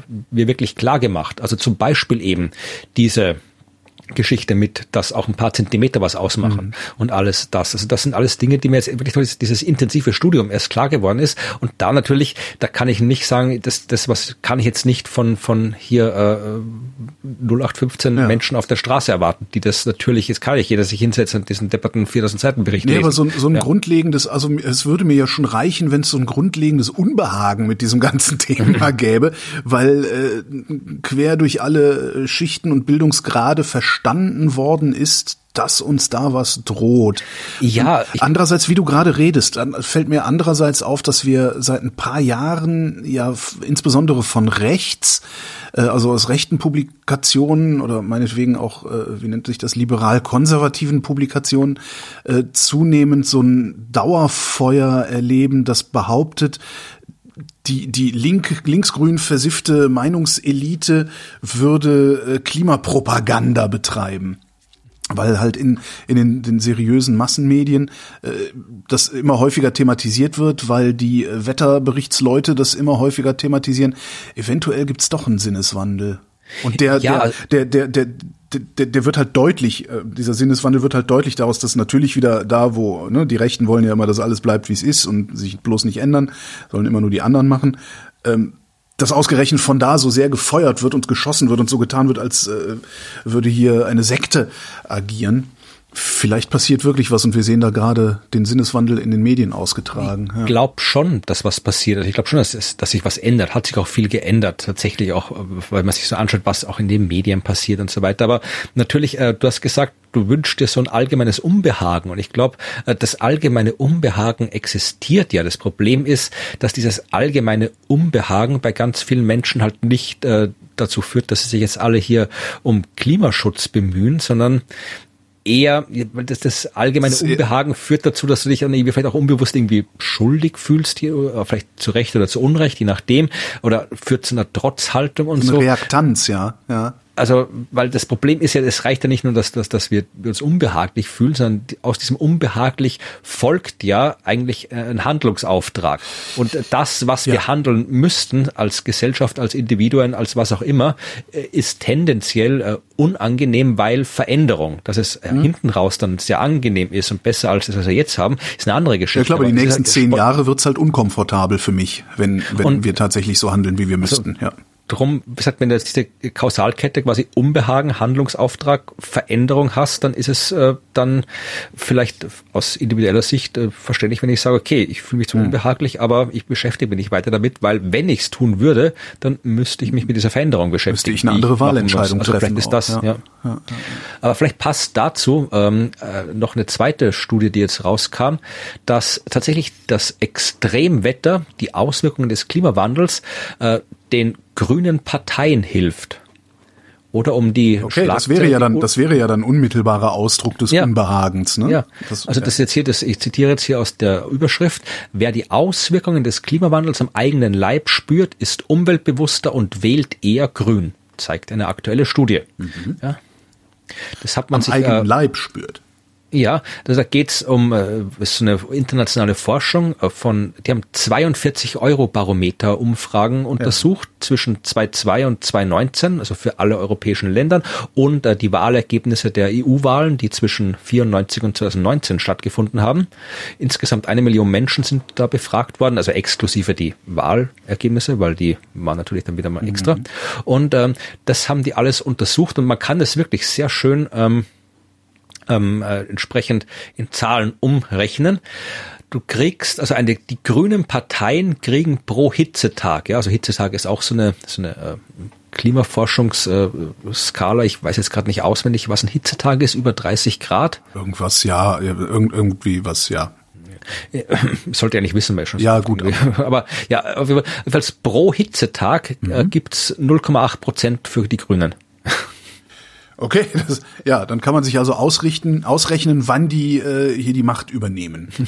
Tageshöchsttemperatur ja. 30 Grad oder drüber ist der Hitzetag. Okay, ja.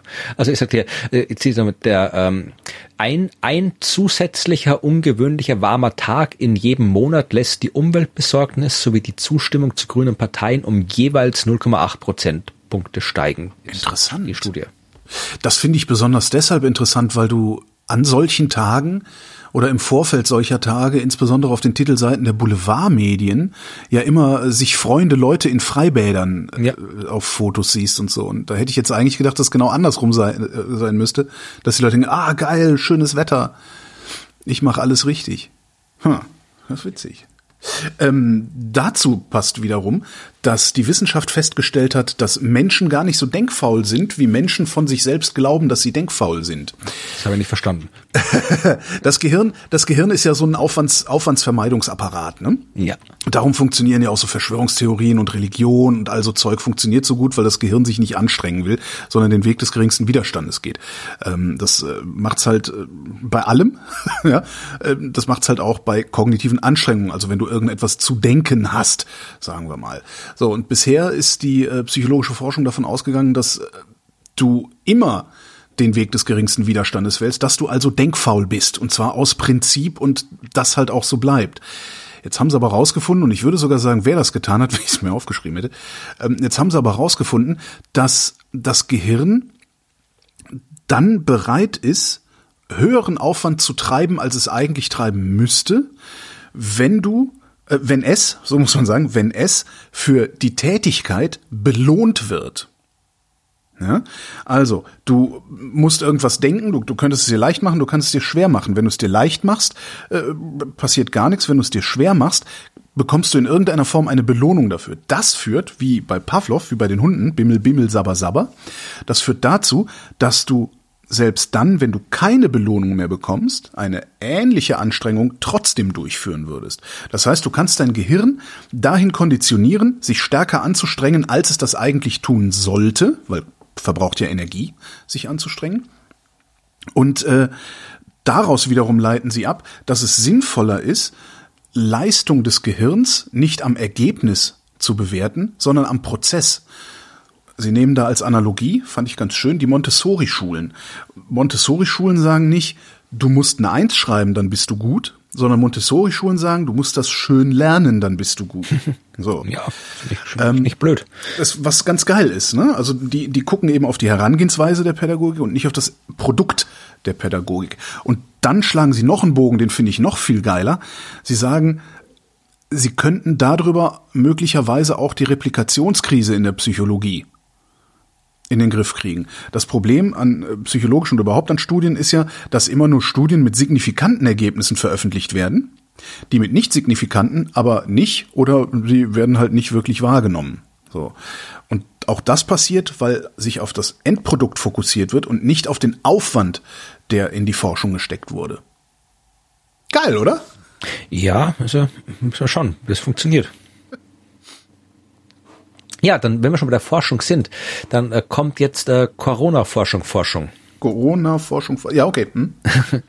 Weil äh, das ist ja auch was, also kann man sagen, was man will über die Pandemie, aber tatsächlich das mediale Interesse für Forschung ist gestiegen. Ja. Dass mit diesem Interesse nicht immer so umgegangen wurde, wie man umgehen sollte, ist ein anderes Ding. Das ist ein Riesenproblem. Ich ja. bin mittlerweile, äh, irgendwer schmeißt irgendwas auf, auf, auf Medachiv oder, oder, oder Medaxiv oder wie es heißt, diesen Preprint-Server und am nächsten Tag hast du eine Schlagzeile darüber, die sich liest, als hätte die Wissenschaft eindeutig festgestellt, dass es so ist und nicht anders. Ne? Genau darum geht's. Also oh, ich wollte nicht sagen, dass also ich, ich, als jemand, der Wissenschaftskommunikation betreibt, äh, wäre es mir ein Anliegen, dass prinzipiell Wissenschaftskommunikation oder Wissenschaft in Medien und Gesellschaft vorkommt und nicht nur, wenn gerade irgendwie eine beschissene äh, Pandemie äh, die Welt in Atem hält, weil man kann sich auch mit Forschung und Wissenschaft beschäftigen, wenn man nicht äh, gesundheitlich bedroht ist davon. Ich glaube, dass das nicht unbedingt an der Pandemie liegt, sondern das Ding, die Pandemie macht, dass jegliche Forschung zum Thema äh, sehr, sehr geile Schlagzeilen produziert. Es ist ja, ja natürlich, immer, aber es knallt ja immer in den Schlagzeilen. Entweder ja, ja, sind wir alle verloren oder alle gerettet. Das ist so. Und ich glaube auch, auch ohne Pandemie, äh, wenn man sich da die Schlagzeilen angucken würde, würde das genauso aussehen. Es sind nur nicht so viele Schlagzeilen. Ja, eh, aber das, das meine ich halt, dass die, die Medien, der Umgang. Also ich fände es halt schon, äh, Wissenschaft kann immer gute Schlagzeilen ja, liefern ja, oder, oder faszinierende Ergebnisse, nicht nur in der Pandemie, aber halt da müsste sich die, müssten die Medien ihren, ihren Anspruch äh, ändern, was sie als äh, gute Schlagzeilen betrachten. Aber sie müssten, sie müssten vor allen Dingen ihre ähm, Arbeitsabläufe, ihre Redaktionsstrukturen ändern und auch ihre Expertise ändern. Das ist ja das größte Problem dabei. Aber darauf wollte ich eigentlich hinaus. Also, ich wollte wirklich auf die, diese Preprints hinaus. Mhm. Also Preprints, ja, ich hat, kannte schon Preprints, bevor alle davon geredet haben. Ja, ich auch. Das, das, ist in der Wissenschaft völlig normal. Also ich, tatsächlich, ich, ich kannte noch die Zeiten, wo es Preprints noch nicht mal öffentlich gab, mhm. ja, sondern wo du tatsächlich oft ähm, wenn du zum Beispiel, ähm, da gab es nicht nur Preprints, da gab es auch prinzipiell, wenn du jetzt irgendwie einen Artikel haben wolltest von jemandem, äh, dann musstest du in die Bibliothek gehen und mhm. dann die entsprechende Zeitschrift rausholen mhm. und den dort nachschlagen und dann kopieren, beziehungsweise wenn deine Uni nicht genug Geld hatte. Ich wollte gerade sagen, du musstest vor allen Dingen, musste das Ding überhaupt in deiner Uni-Bibliothek stehen, ja. weil sie es gekauft Und wenn nicht, ja. dann musstest du irgendwo anfragen in einer mhm. Zentralbibliothek oder, was eben tatsächlich vorgekommen ist, man hat äh, da die äh, quasi die Zwischenschritte entfernt und dann einfach direkt äh, der Person geschrieben, die den Artikel veröffentlicht hat, weil die hatten meistens eben so Preprints. Also du hast äh, früher noch, das war bei den allerersten Papers, die ich geschrieben habe, mhm. war noch der Fall, dass du dann vom Verlag noch so einen Stapel halt äh, Kopien bekommen hast. Also okay. wirklich äh, Hardcopies, Papierkopien. Die hast du dann, hast du dann liegen gehabt und da haben halt, äh, das war früher wirklich normal und dann haben eben alle Wissenschaftlerinnen und Wissenschaftler haben halt in ihren Schubladen stapelweise diese Papers liegen gehabt. Die haben sie dann auf Konferenzen verteilt oder sonst wo oder eben an Leute verteilt, die dann meistens eine Postkarte geschickt haben. Hallo, ich bin so und so, kann ich bitte das Paper haben? Ja, ähm, ein, ein, ein Schritt vorher würde mich noch interessieren. Also äh, was übrigens witzig ist, heute weiß jeder, was ein Preprint ist. Vor zehn Jahren haben wir alle noch von noch nicht peer-reviewten Arbeiten gesprochen. Das finde ich auch sehr lustig. Ähm, woher wusstest du überhaupt, dass es dieses Preprint gibt? Gab es irgendwelche Verzeichnisse, die äh, offen einsehbar waren? Ja und nein, also dass ich so so alt bin ich dann doch nicht. Also okay. ich habe dann schon, also ich war was in der Übergangszeit. Also ich habe dann teilweise schon online recherchiert, aber die Papers waren halt nicht online. Ja. Ich habe dann gesehen, okay, das gibt's und musste dann eben in die, die Offline-Bibliothek gehen und mir das Zeug rausholen. Ja, also es war meistens so, aber tatsächlich ganz früher, ja, wie es halt war in Bibliotheken, du hast halt äh, Zettelkästen und so äh, Stichwortlisten, beziehungsweise habe ich gewusst, okay, ja, wenn du musst, ja, du musst aber doch irgendwie auf die Idee gekommen sein, dass äh, Florian Freistetter in Graz irgendwas veröffentlicht hat. Ja, also in Graz war ich nie an der Uni, ja, aber aber ich der andere der, Florian Freistetter. Was es gibt, äh, sind natürlich es gibt ja die Zeitschriften. Ja, du hast ja. gewusst, okay, ich bin Himmelsmechaniker, ich bin äh, Sternentwicklungsforscherin, dann weiß ich, okay, das Journal ist wichtig für mich, das Journal ist wichtig für mich und dann gibt's halt noch so die ganz wichtigen Journale, die für alle Disziplinen relevant sind, Nature Science, Astronomy und Astrophysics und so weiter. Mhm. Ja, und die hast du, da gab's den Lesesaal, den gibt's äh, gab, gab gibt's glaube ich immer noch auf der Sternwarte in Wien, vermutlich anderswo auch. Da setzt man sich hin zum Kaffee trinken und so, zum Plaudern. Und im Lesesaal liegen die aktuellen Ausgaben aller Zeitschriften aus, als wirklich Printformat. Und da kannst du dich hin mal das Inhaltsverzeichnis durchblättern und gucken, was gerade so neu erschienen ist. Okay. Und so hast du rausgefunden, was es gibt. Aber wie gesagt, das ist ja nicht so, du hast auch ganz oft nichts rausgefunden, dass etwas gibt. Also das war früher nicht so. Da hast du auch, darum gibt's ja diese ganzen Geschichten von früher, dass hier irgendwie, die einen haben irgendwie hier äh, Penzias und Wilson haben irgendwie bei ihrer Forschung mit der Radioantenne diese komische Strahlung entdeckt und kein Schimmer gehabt, was das sein soll, während irgendwie äh, ein paar Unis weiter äh, Theoretiker äh, Paper geschrieben haben, wo drin stand, ja, äh, wir sagen vorher, es könnte diese Strahlung geben. Also, und die haben aber nichts voneinander gewusst. Also, das, diese Kommunikation ist heute schon deutlich besser als vorher. Und äh, dieses ganze, diese ganze Struktur von unterschiedlichen Zeitschriften zu unterschiedlichen Themen, die heute komplett sinnlos ist, ja, mhm. äh, die hat damals absolut Sinn gemacht, weil ich halt wirklich, ich konnte nicht alles lesen, aber ich konnte mir zumindest die Zeitschriften raussuchen, von denen ich halbwegs davon ausgehen konnte, dass da relevante Inhalte drinstehen. Heute durch die ganzen Online-Sachen ist es scheißegal, ja. in welcher Zeitschrift ja, es erschienen ja. ist. Ich finde alles per Volltext. Also die braucht es eigentlich gar nicht mehr, diese Struktur.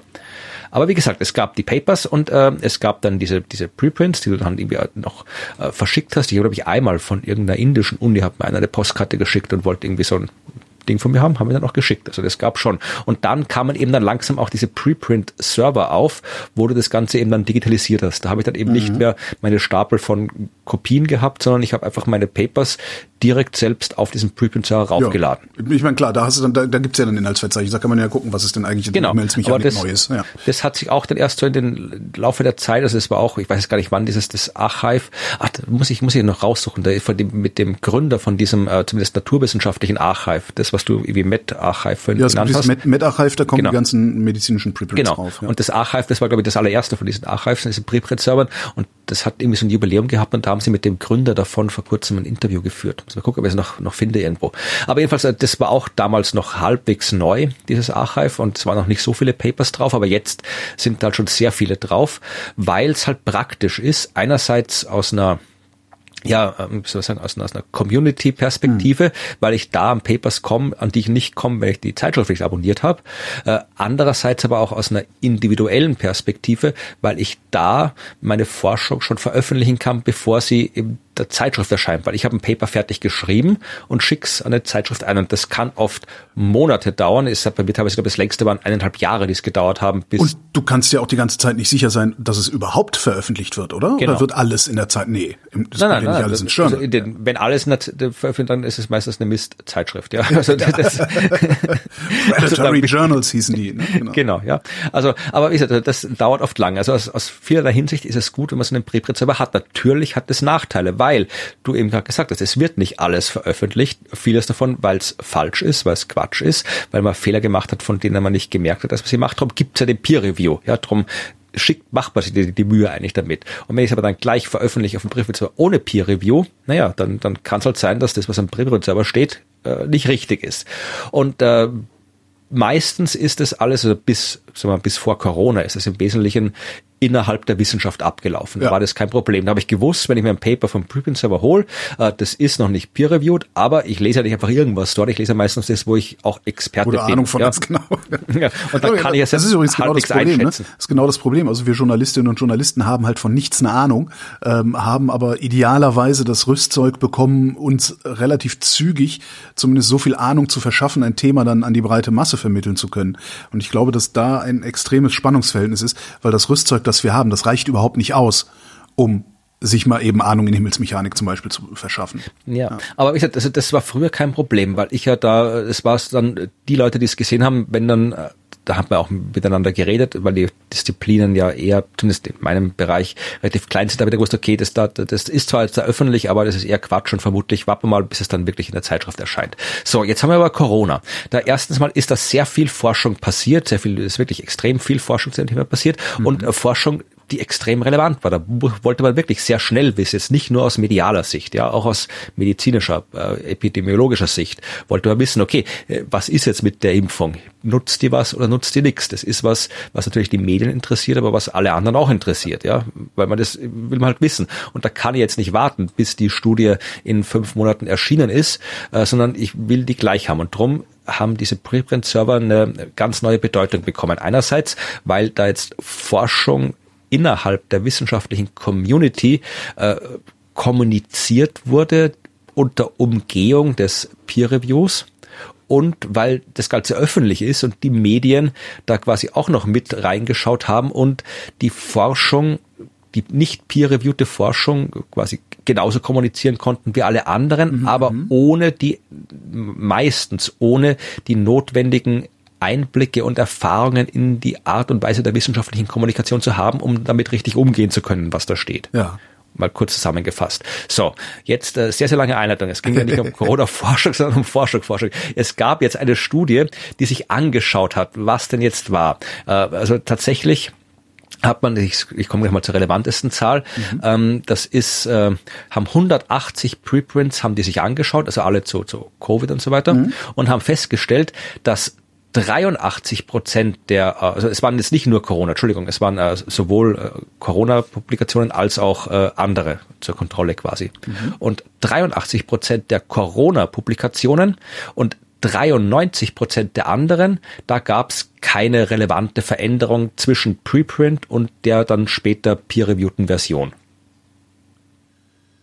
Das heißt, äh, gut, 83 und 93 ist ein Unterschied. Das heißt, bei Corona Papers ist ein bisschen öfter was geändert worden, nachträglich durch mhm. den Peer Review als bei den anderen, aber es ist in beiden Fällen über 80 Prozent. Also es ist nicht, nicht so, dass alles Quatsch ist, nur weil es ein Preprint ist. Ähm, vermutlich haben die keine qualitative Analyse noch gemacht, ne, was genau geändert wurde, sondern oder? Müsste jetzt tatsächlich ins Paper genau ja. reinschauen, was da Aber äh, was sie gemacht haben, ist, es gab äh, eine zweite oder eine, eine zugehörige Studie, ähm, die haben den Fall 18.000 äh, Untersuchungen angestellt und ähm, also Papers untersucht und zwar in dem Fall rein linguistisch, also wirklich nur auf rein auf sprachlicher Ebene und auch da festgestellt, dass es da genaue Zahl sehe ich jetzt gerade nicht, aber sehr, sehr wenig äh, Unterschiede gab, was eben alles darauf hinweist, dass eben ja, wenig überraschend eigentlich, jetzt nicht irgendein Humbug auf den äh, Präprint-Servern veröffentlicht wird, weil das sind ja Leute, Forscherinnen und Forscher, die da ihre Sachen hintun, die ja auch äh, irgendwie eine eine Reputation haben. Ja, Ruf zu verlieren, ja. ja, ja und äh, und es kann auch nicht, äh, es kann auch nicht. Du, du kannst da zwar einfach Sachen hochladen, aber früher konnten wirklich alle was hochladen. Mittlerweile hast du da zumindest eine, rudimentäre Qualitätskontrolle Ah, okay. beim Hochladen. Das heißt, Das äh, wäre eine Frage gewesen. wenn nämlich. du jetzt da was hochladen willst, dann brauchst du, glaube ich, äh, ich weiß jetzt gar nicht, wie die aktuellen Prozedere sind, aber ich glaube, du bräuchtest dann äh, mindestens ein oder zwei Menschen, die dann quasi für dich bürgen und sagen, ja, Okay, cool, den, den ja. kann man hier hochladen lassen. Oder du musst das Paper, du musst als Autor auf einem Paper draufstehen, wo jemand anderer schon da quasi drin ist und so. Mhm. Also äh, Okay, das, ist, das heißt, dass da nicht jetzt jeder, jeder, äh, jeder Trottel seine, seine Bachelorarbeit hochlädt mit den neuesten bahnbrechenden Erkenntnissen.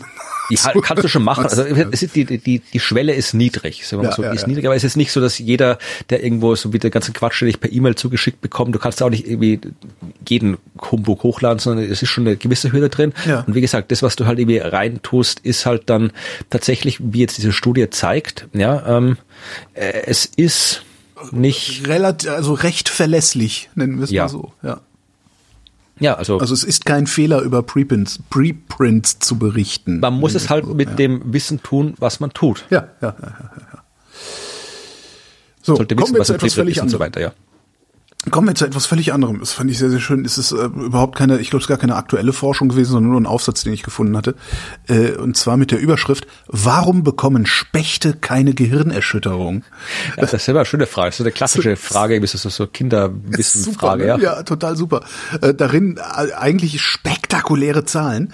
Ähm, bis zu 25 Kilometer pro Stunde hämmert der Specht. Das ist aber witzig schnell, ist ein Mofa, ne? So, oder so eine, wenn du zügig, also recht schnell Fahrrad fährst, dann machst du 25 km/h. Und das Ganze macht er 12.000 Mal am Tag im Schnitt. Es gibt also auch Spechte, die machen das öfter. Und jetzt kommt's. Das Gehirn und die Kopfstruktur sind daran genau angepasst. Ja? Und zwar hat er äh, einen Stiernacken, der Specht hat einen Stiernacken und ein sehr, sehr kleines Gehirn. Und dieses Gehirn ist halt dermaßen klein, also zwei Gramm wiegt es nur, und weil das so wenig Masse hat, kriegt das von diesem Hämmern minimale Bewegungsenergie nur ab, und zwar 0,3 Prozent der gesamten Energie. Die restlichen, also 99,7 Prozent, nimmt der Körper des Spechts auf.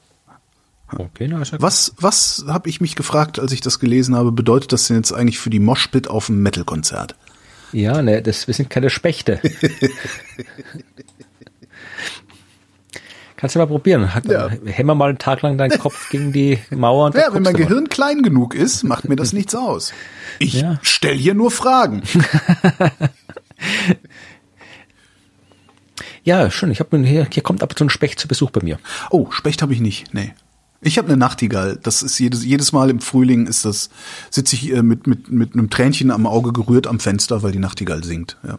Besten sind die Zaunkönige. Ich habe einen Zaunkönig und der, das ist so eine kleine Kugel und der, der, der fliegt auch ganz selten. Der, der hüpft nur mit einer irren Tempo über die Wiese. Also jedes Mal, wenn ich ihn sehe, denke ich, das ist eine kleine Maus, die da rumläuft. Weil der wirklich so zickzack hin und her. Ab und, äh, der, ich weiß nicht, der ab und zu fliegt er mal ein bisschen, aber der rollt dann nur über den Boden. Also Zaunkönige sind die besten. Ja. Nee, ich habe Ja, äh, so die Standard Standard Innenstadtvögel und halt meine Nachtigall. Ja. Ja, und wo sitzen die Vögel? Auf den Bäumen. Jo. Und äh, wie viele Also die Nachtigall, die Baumarten sitzt im Gehölz. Ach so. äh, wie viele Baumarten denkst du kennt die Wissenschaft? Pff, Boah. Ich hab ich, nee, ich habe keine Vorstellung. 1000, 10.000, keine Ahnung. 64.100. 64.100, krass. So, und jetzt gab es eine äh, neue Studie von Menschen von äh, äh, aus, aus den USA. Äh, eine amerikanische Studie hat festgestellt, die haben so mit der statistischen Daten, die haben äh, so, so äh, globale äh, Artendatenbanken untersucht und das irgendwie alles statistisch äh, ausgewertet, den Artenreichtum abgeschätzt und so und äh, haben daraus dann prognostiziert, wie viel Bäum, Baumarten es insgesamt gibt. Also Ja. aktive Baumarten, ja, die jetzt quasi noch, noch existieren. Und da kommen Du sie weißt ja, auf, dass es eigentlich gar keine Bäume gibt, ne? ja. Kennst du die Verschwörungstheorie? Ja, es gibt, ja, ist die verwandt mit der, dass es keine Tauben gibt oder keine Vögel gibt? Nee, nee, nee, nee. äh, nee. äh, Birds Aren't Real ist ja tatsächlich eine Satire, aber es gibt äh, eine Verschwörungstheorie, die hat es nie so richtig in die Prominenz geschafft, dass es keine Bäume gibt. Ich glaube, ich habe von mal der gehört, das ist irgendwie großes Gras, oder? Haben genau, wir nicht mal großes- im Podcast hier besprochen? Ich weiß es gar nicht. Also es ist großes Gras, genau, was man ja, äh, ja, Ich guck mal, ob ich es finde für die Shownotes. Ja, wie auch immer, egal ob jetzt Baum oder großes A, großes äh, Gras, aber auf jeden Fall die Zahl, auf die sie gekommen sind, ist äh, deutlich größer. Und zwar folgt daraus, dass du ungefähr noch 9000 oder 9200 Baumarten entdecken kannst auf diesem Planeten. 9200 unbekannte Noch, Bäume. Ja, aber wo entdecke ich die denn dann? Also Ja, eher nicht. Also in dem Fall äh, ist eine österreichische Zeitung, nicht in Österreich, weil sie haben natürlich auch dann jemanden hier aus Österreich äh, befragt. Und äh, bei den heimischen Baumarten, wir haben in Österreich 65 verschiedene äh, Baumarten und äh, da ist die Chance, äh, dass da irgendwo noch einer rumsteht von einer Art, die wir nicht kennen, eher gering. Nee, also wenn, dann äh, findest du die im, in, äh, in Südamerika, in Asien, im Regenwald, irgendwo da sind noch die, die du wenn, wenn wir findest. sie nicht vorher abgeholzt haben, dann finden wir sie. Also hier ist eine Zahl, ja. 43 Prozent der unbekannten Bäume werden in Südamerika vermutet und ungefähr 2000 bisher inkognito gebliebene Gehölze, ich zitiere, also 2200 äh, inkognito gebliebene Gehölze kann man in Europa und Asien entdecken. Das ist jetzt irgendwie ein großer Raum, also wo in Europa, ich glaube in Mitteleuropa vermutlich eher nicht, aber Na, es gibt ja, es gibt ja sogar noch ein bisschen Urwald in Polen, ne? Vielleicht ver versteckt sich da auch noch der ein oder andere. Ja, aber wie gesagt, wer gerne einen neuen Baum entdecken will, geht noch. Aber nicht mehr lange, weil die meisten davon dürften zu Arten gehören, die vom Klimawandel bedroht sind. Wenig überrascht. Was wer hätte damit denn jetzt gerechnet, ja? Ich habe auch noch was Feines gefunden. Und zwar gibt es doch ähm, in der Paläoanthropologie, also ne, Altertumsforschung Menschen, ne, so Steinzeit, Neandertaler und so, ähm, da gibt's die, die ja, landläufige Auffassung, dass äh, der erhöhte Fleischkonsum dazu geführt hat, dass der Mensch zum Menschen geworden ist. Ne? Paleo-Diät ist deswegen so super. Paleo-Diät, genau, scheiße, den, den Bogen habe ich nicht gesehen. Ah, verdammt. Jedenfalls, ähm, also die, die, die Paläoanthrop Paläoanthropologen sagen halt, ähm, wir haben uns Knochen angeguckt aus der Zeit, als der Mensch äh, den aufrechten Gang erlernt hat und so, ne, diesen ganzen Kram. Also als der, als der Homo erectus aufgetreten ist und was man an den Knochen des Homo erectus, nicht an den Knochen des Homo erectus, sondern an den Knochen sieht, der der Homo erectus bearbeitet hat, sind Schnittspuren und so weiter. Daraus schließen sie, dass damals der Fleischverzehr stark zugenommen hat und wir darum auch größere Gehirne entwickeln konnten wegen Protein, jada, jada, jada, dieses ganze Ding. Jetzt hat sich jemand mal die Mühe gemacht und nachgeguckt und hat festgestellt, dass äh, bisher ziemlich einseitig auf diese Funde, also Knochenfunde von Tieren, äh, ziemlich einseitig geguckt wurde. Und was der jetzt gemacht hat, ist, der hat äh, zwischen 2,6 bis 1,2 Millionen Jahre vor unserer Zeit heute äh, geguckt, sich Knochen angeguckt und hat festgestellt, dass die Schnittspuren an Tierknochen in dieser gesamten Zeit nicht zugenommen haben. Das heißt, die, die, Wahrscheinlichkeit, so muss man sagen, die Wahrscheinlichkeit, dass der Homo erectus nicht mehr Fleisch gegessen hat als alle Hominiden vor ihm, ist sehr, sehr groß. Und das wiederum Oder er- heißt, das wiederum heißt, dass es sehr wahrscheinlich so ist, dass wir nicht Fleisch gebraucht haben, um so zu werden, wie wir jetzt sind, sondern dass irgendwelche anderen Einflüsse dafür verantwortlich waren. Vielleicht konnte er aber auch einfach besser essen, hat schon bessere Messer und Gabel gehabt und musste nicht immer so oft irgendwie auf dem, auf dem Knochen rumschnippeln. Du bist auf dem richtigen Weg. Es äh, ist sehr gut möglich, dass die Erfindung des Kochens dazu geführt hat, dass unser Gehirn wachsen und ähm, ja besser und komplexer werden konnte, weil gekochte Nahrung zu verzehren wesentlich weniger Energie verbraucht, als rohe Nahrung zu verzehren. Ja, fand ich ganz geil. Vor allen Dingen für, für, für all die, für die Paleos halt auch jetzt, ne? Da sind wir dann dabei. Der Mensch hat schon immer Fleisch gegessen. Wir hätten uns gar nicht so weit entwickeln können, wenn wir nicht Fleisch gegessen hätten. Ich wäre mir da zumindest nicht mehr so sicher. Ja, und nur weil der Mensch vor ein paar Millionen Jahre was gemacht hat, heißt nicht, dass wir das immer noch machen müssen, weil Jo, das, ist, das kommt noch Dinge ändern sich. hinzu, genau. Ja. Ja, ja. so, jetzt habe ich noch drei Geschichten, die alle zu lang sind. Oh. Also darfst Ich du dir eine auch, au- aber meine sind ja eh immer kurz, weil ich. Ja. Dann darfst du dir von den langen Geschichten aussuchen. Ähm, Dinosaurier aussterben, Asteroidenzuwachs oder Podcast-Forschung? Asteroidenzuwachs. Asteroidenzuwachs, gut. Dann verlinke ich euch die Podcast-Forschung. Äh, hat wissenschaftskommunikations.de hat äh, eine Studie zusammengefasst, die gerade heute erschienen ist, über Forschung zu Wissenschaftspodcasts. Ist sehr interessant. Und äh, das andere mit den Dino-Aussterben, das ist eigentlich, ich glaube, es ist Quatsch. Es ist zwar ein Paper, was auf als Preprint, Preprint. erschienen ist. Aber es geht darum, dass jemand behauptet, dass eine, äh, dass sich in der Vergangenheit die Gravitationskonstante geändert hat und deswegen die Dinos ausgestorben sind, unter anderem. Wegen der Gravitationsvariablen. Ich, so ungefähr. Äh, ich verlinke ich auch. So, aber bleiben wir mal das ist tatsächlich die beste Geschichte von allen, äh, weil da geht es um ein Thema, das ich äh, früher auch wissenschaftlich erforscht habe, nämlich um Trojaner-Asteroiden. Mhm hatten wir auch schon oft hier äh, ja. im Podcast. Das ist eine spezielle Art von Asteroidengruppen, die sich in den Lagrange-Punkten vom Planeten befindet. Die meisten kennen wir bei Jupiter und die Lagrange-Punkte, das wissen ja mittlerweile alle jetzt, dank äh, James Webb, äh, dass es die gibt, wo die sind. Äh, es gibt zwei stabile Lagrange-Punkte, ähm, L4 und L5. Gibt noch drei andere, aber die interessieren uns jetzt nicht. Äh, und diese L4 und L5 äh, Lagrange-Punkte befinden sich immer auf der Bahn eines Planeten und zwar 60 Grad vor und hinter dem Planeten. Mhm. Und aus diversen Gründen, die ihr entweder in den vergangenen Folgen nachhören oder in den Shownotes verlinkt nachlesen könnt, äh, können sich in der Nähe dieser Lagrange-Punkte andere kleinere Himmelskörper stabil aufhalten, zum Beispiel Asteroide. Und äh, beim Jupiter, der hat äh, nach allem, was wir wissen, die meisten dieser äh, Trojaner-Asteroiden, wie sie heißen, weil der erste, der entdeckt worden ist, nach äh, einer Figur aus dem Trojanischen Krieg benannt ah, worden ist. Und ähm, ja, hat man sogar wirklich, es war, ähm, ich glaube Achilles war der erste äh, Asteroid, den man gefunden hat. Ich bin mir nicht ganz sicher, aber ich glaube, es war Achilles. Und dann hat man so die einen, die L4, glaube ich, heißen alle nach Griechen und die L5 heißen alle nach Trojanern. Okay. Und die ganze Gruppe und die Art des Asteroiden heißt auch Trojaner.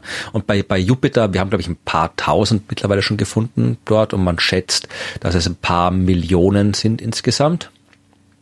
Und wir wissen auch, dass äh, andere Planeten Trojaner haben. Also wir haben Trojaner gefunden bei Uranus und Neptun. Wir haben die ersten Nicht-Jupiter-Trojaner gefunden, glaube ich. Wir haben bei Mars ein paar gefunden. Wir haben bei der Venus einen gefunden. Bei Saturn gibt's keine, das wissen wir, weil der Jupiter zu sehr stört. Das und sind die, Erde und die Erde nicht stabil. Und die Erde, ja, äh, um die geht's jetzt. Bei, ah, ja. bei der Erde haben wir im Jahr 2011 den ersten Erdtrojaner entdeckt. Ja, das war damals, oder weiß nicht, haben wir 2011, nee, haben wir noch nicht äh, Podcast gemacht gemeinsam. Äh, Vermutlich. Frage, weiß ich jetzt gar nicht, aber kann. Nee, wir haben, glaube ich, 13 angefangen. Okay. Aber es ist noch nicht allzu lange her in der großen Wissenschaftshistorie. Äh, der ist damals 2011 der erste Erdtrojaner entdeckt worden und deswegen sage ich Asteroidenzuwachs, vor kurzem der zweite. Ah. Also die Erde hat jetzt einen zweiten Trojaner-Asteroid. Und zwar heißt er, wenn du es genau wissen möchtest, 2020 XL5. Mhm. Beide befinden sich in L4, also beide sind immer vor der Erde. Und äh, beides ist, also wir haben, wir haben, wenn du ein bisschen was über Asteroidennamen weißt, könntest du äh, dir denken, dass wenn der Asteroid 2020 XL5 heißt, dass er schon 2020 entdeckt worden genau. ist und hättest recht damit. Ähm, die Frage ist, wenn wir den 2020 entdeckt haben, warum kommt jetzt die Meldung, dass ein Trojaner ist? Weil die Man, Bahn so, nicht genau bekannt ich dachte, war. Ich müsste raten. Ja, ich Schwein gehabt. Ja. Nee, das Problem ist, dass äh, gerade so L4-Trojaner schwierig zu beobachten sind. Dazu müsste man jetzt äh, ein Bild vor den Augen haben, äh, wie diese Konfiguration aussieht. Stell dir vor, die Sonne und rechts davon die Erde mhm. und darüber so ein gleichseitiges Dreieck, den Punkt L4.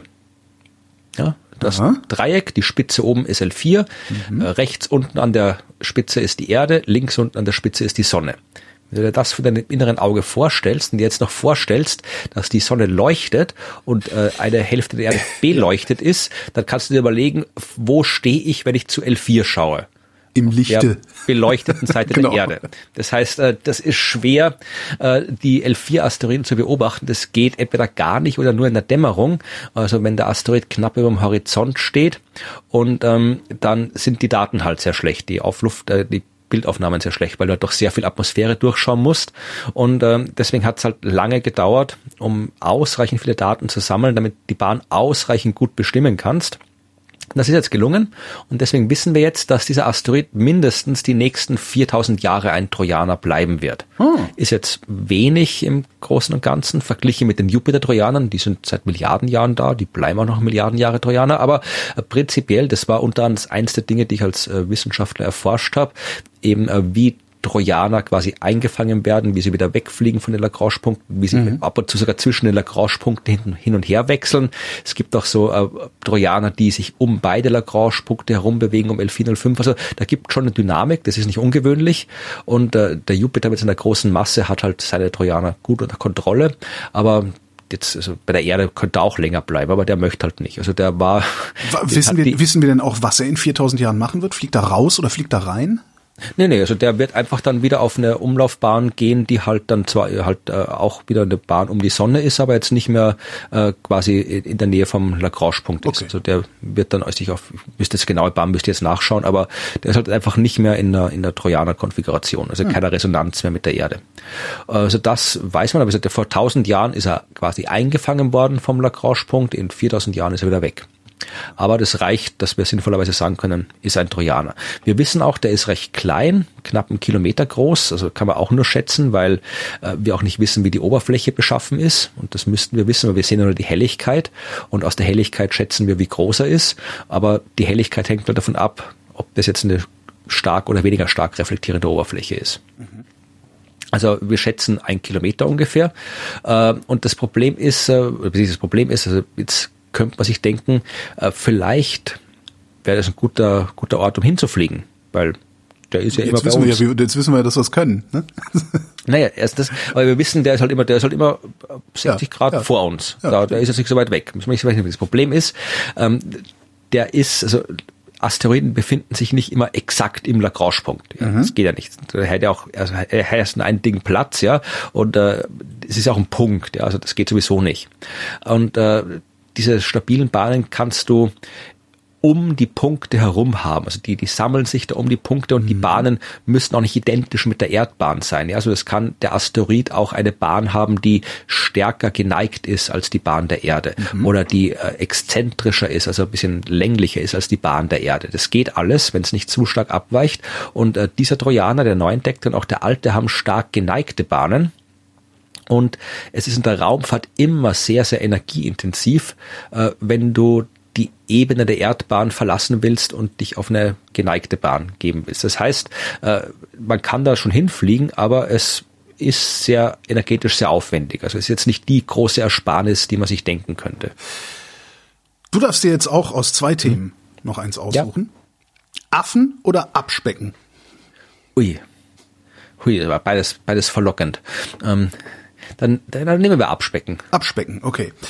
Ähm, es gibt äh, von der Stellenbosch-Universität in Kapstadt eine Metastudie, äh, die, wie Sie sagen, die größte Metastudie, die diesbezüglich je angefertigt wurde. 61 Studien mit insgesamt 6.925 Probanden haben sie sich angeguckt und sie haben sie sich angeguckt auf Low-Carb-Diäten.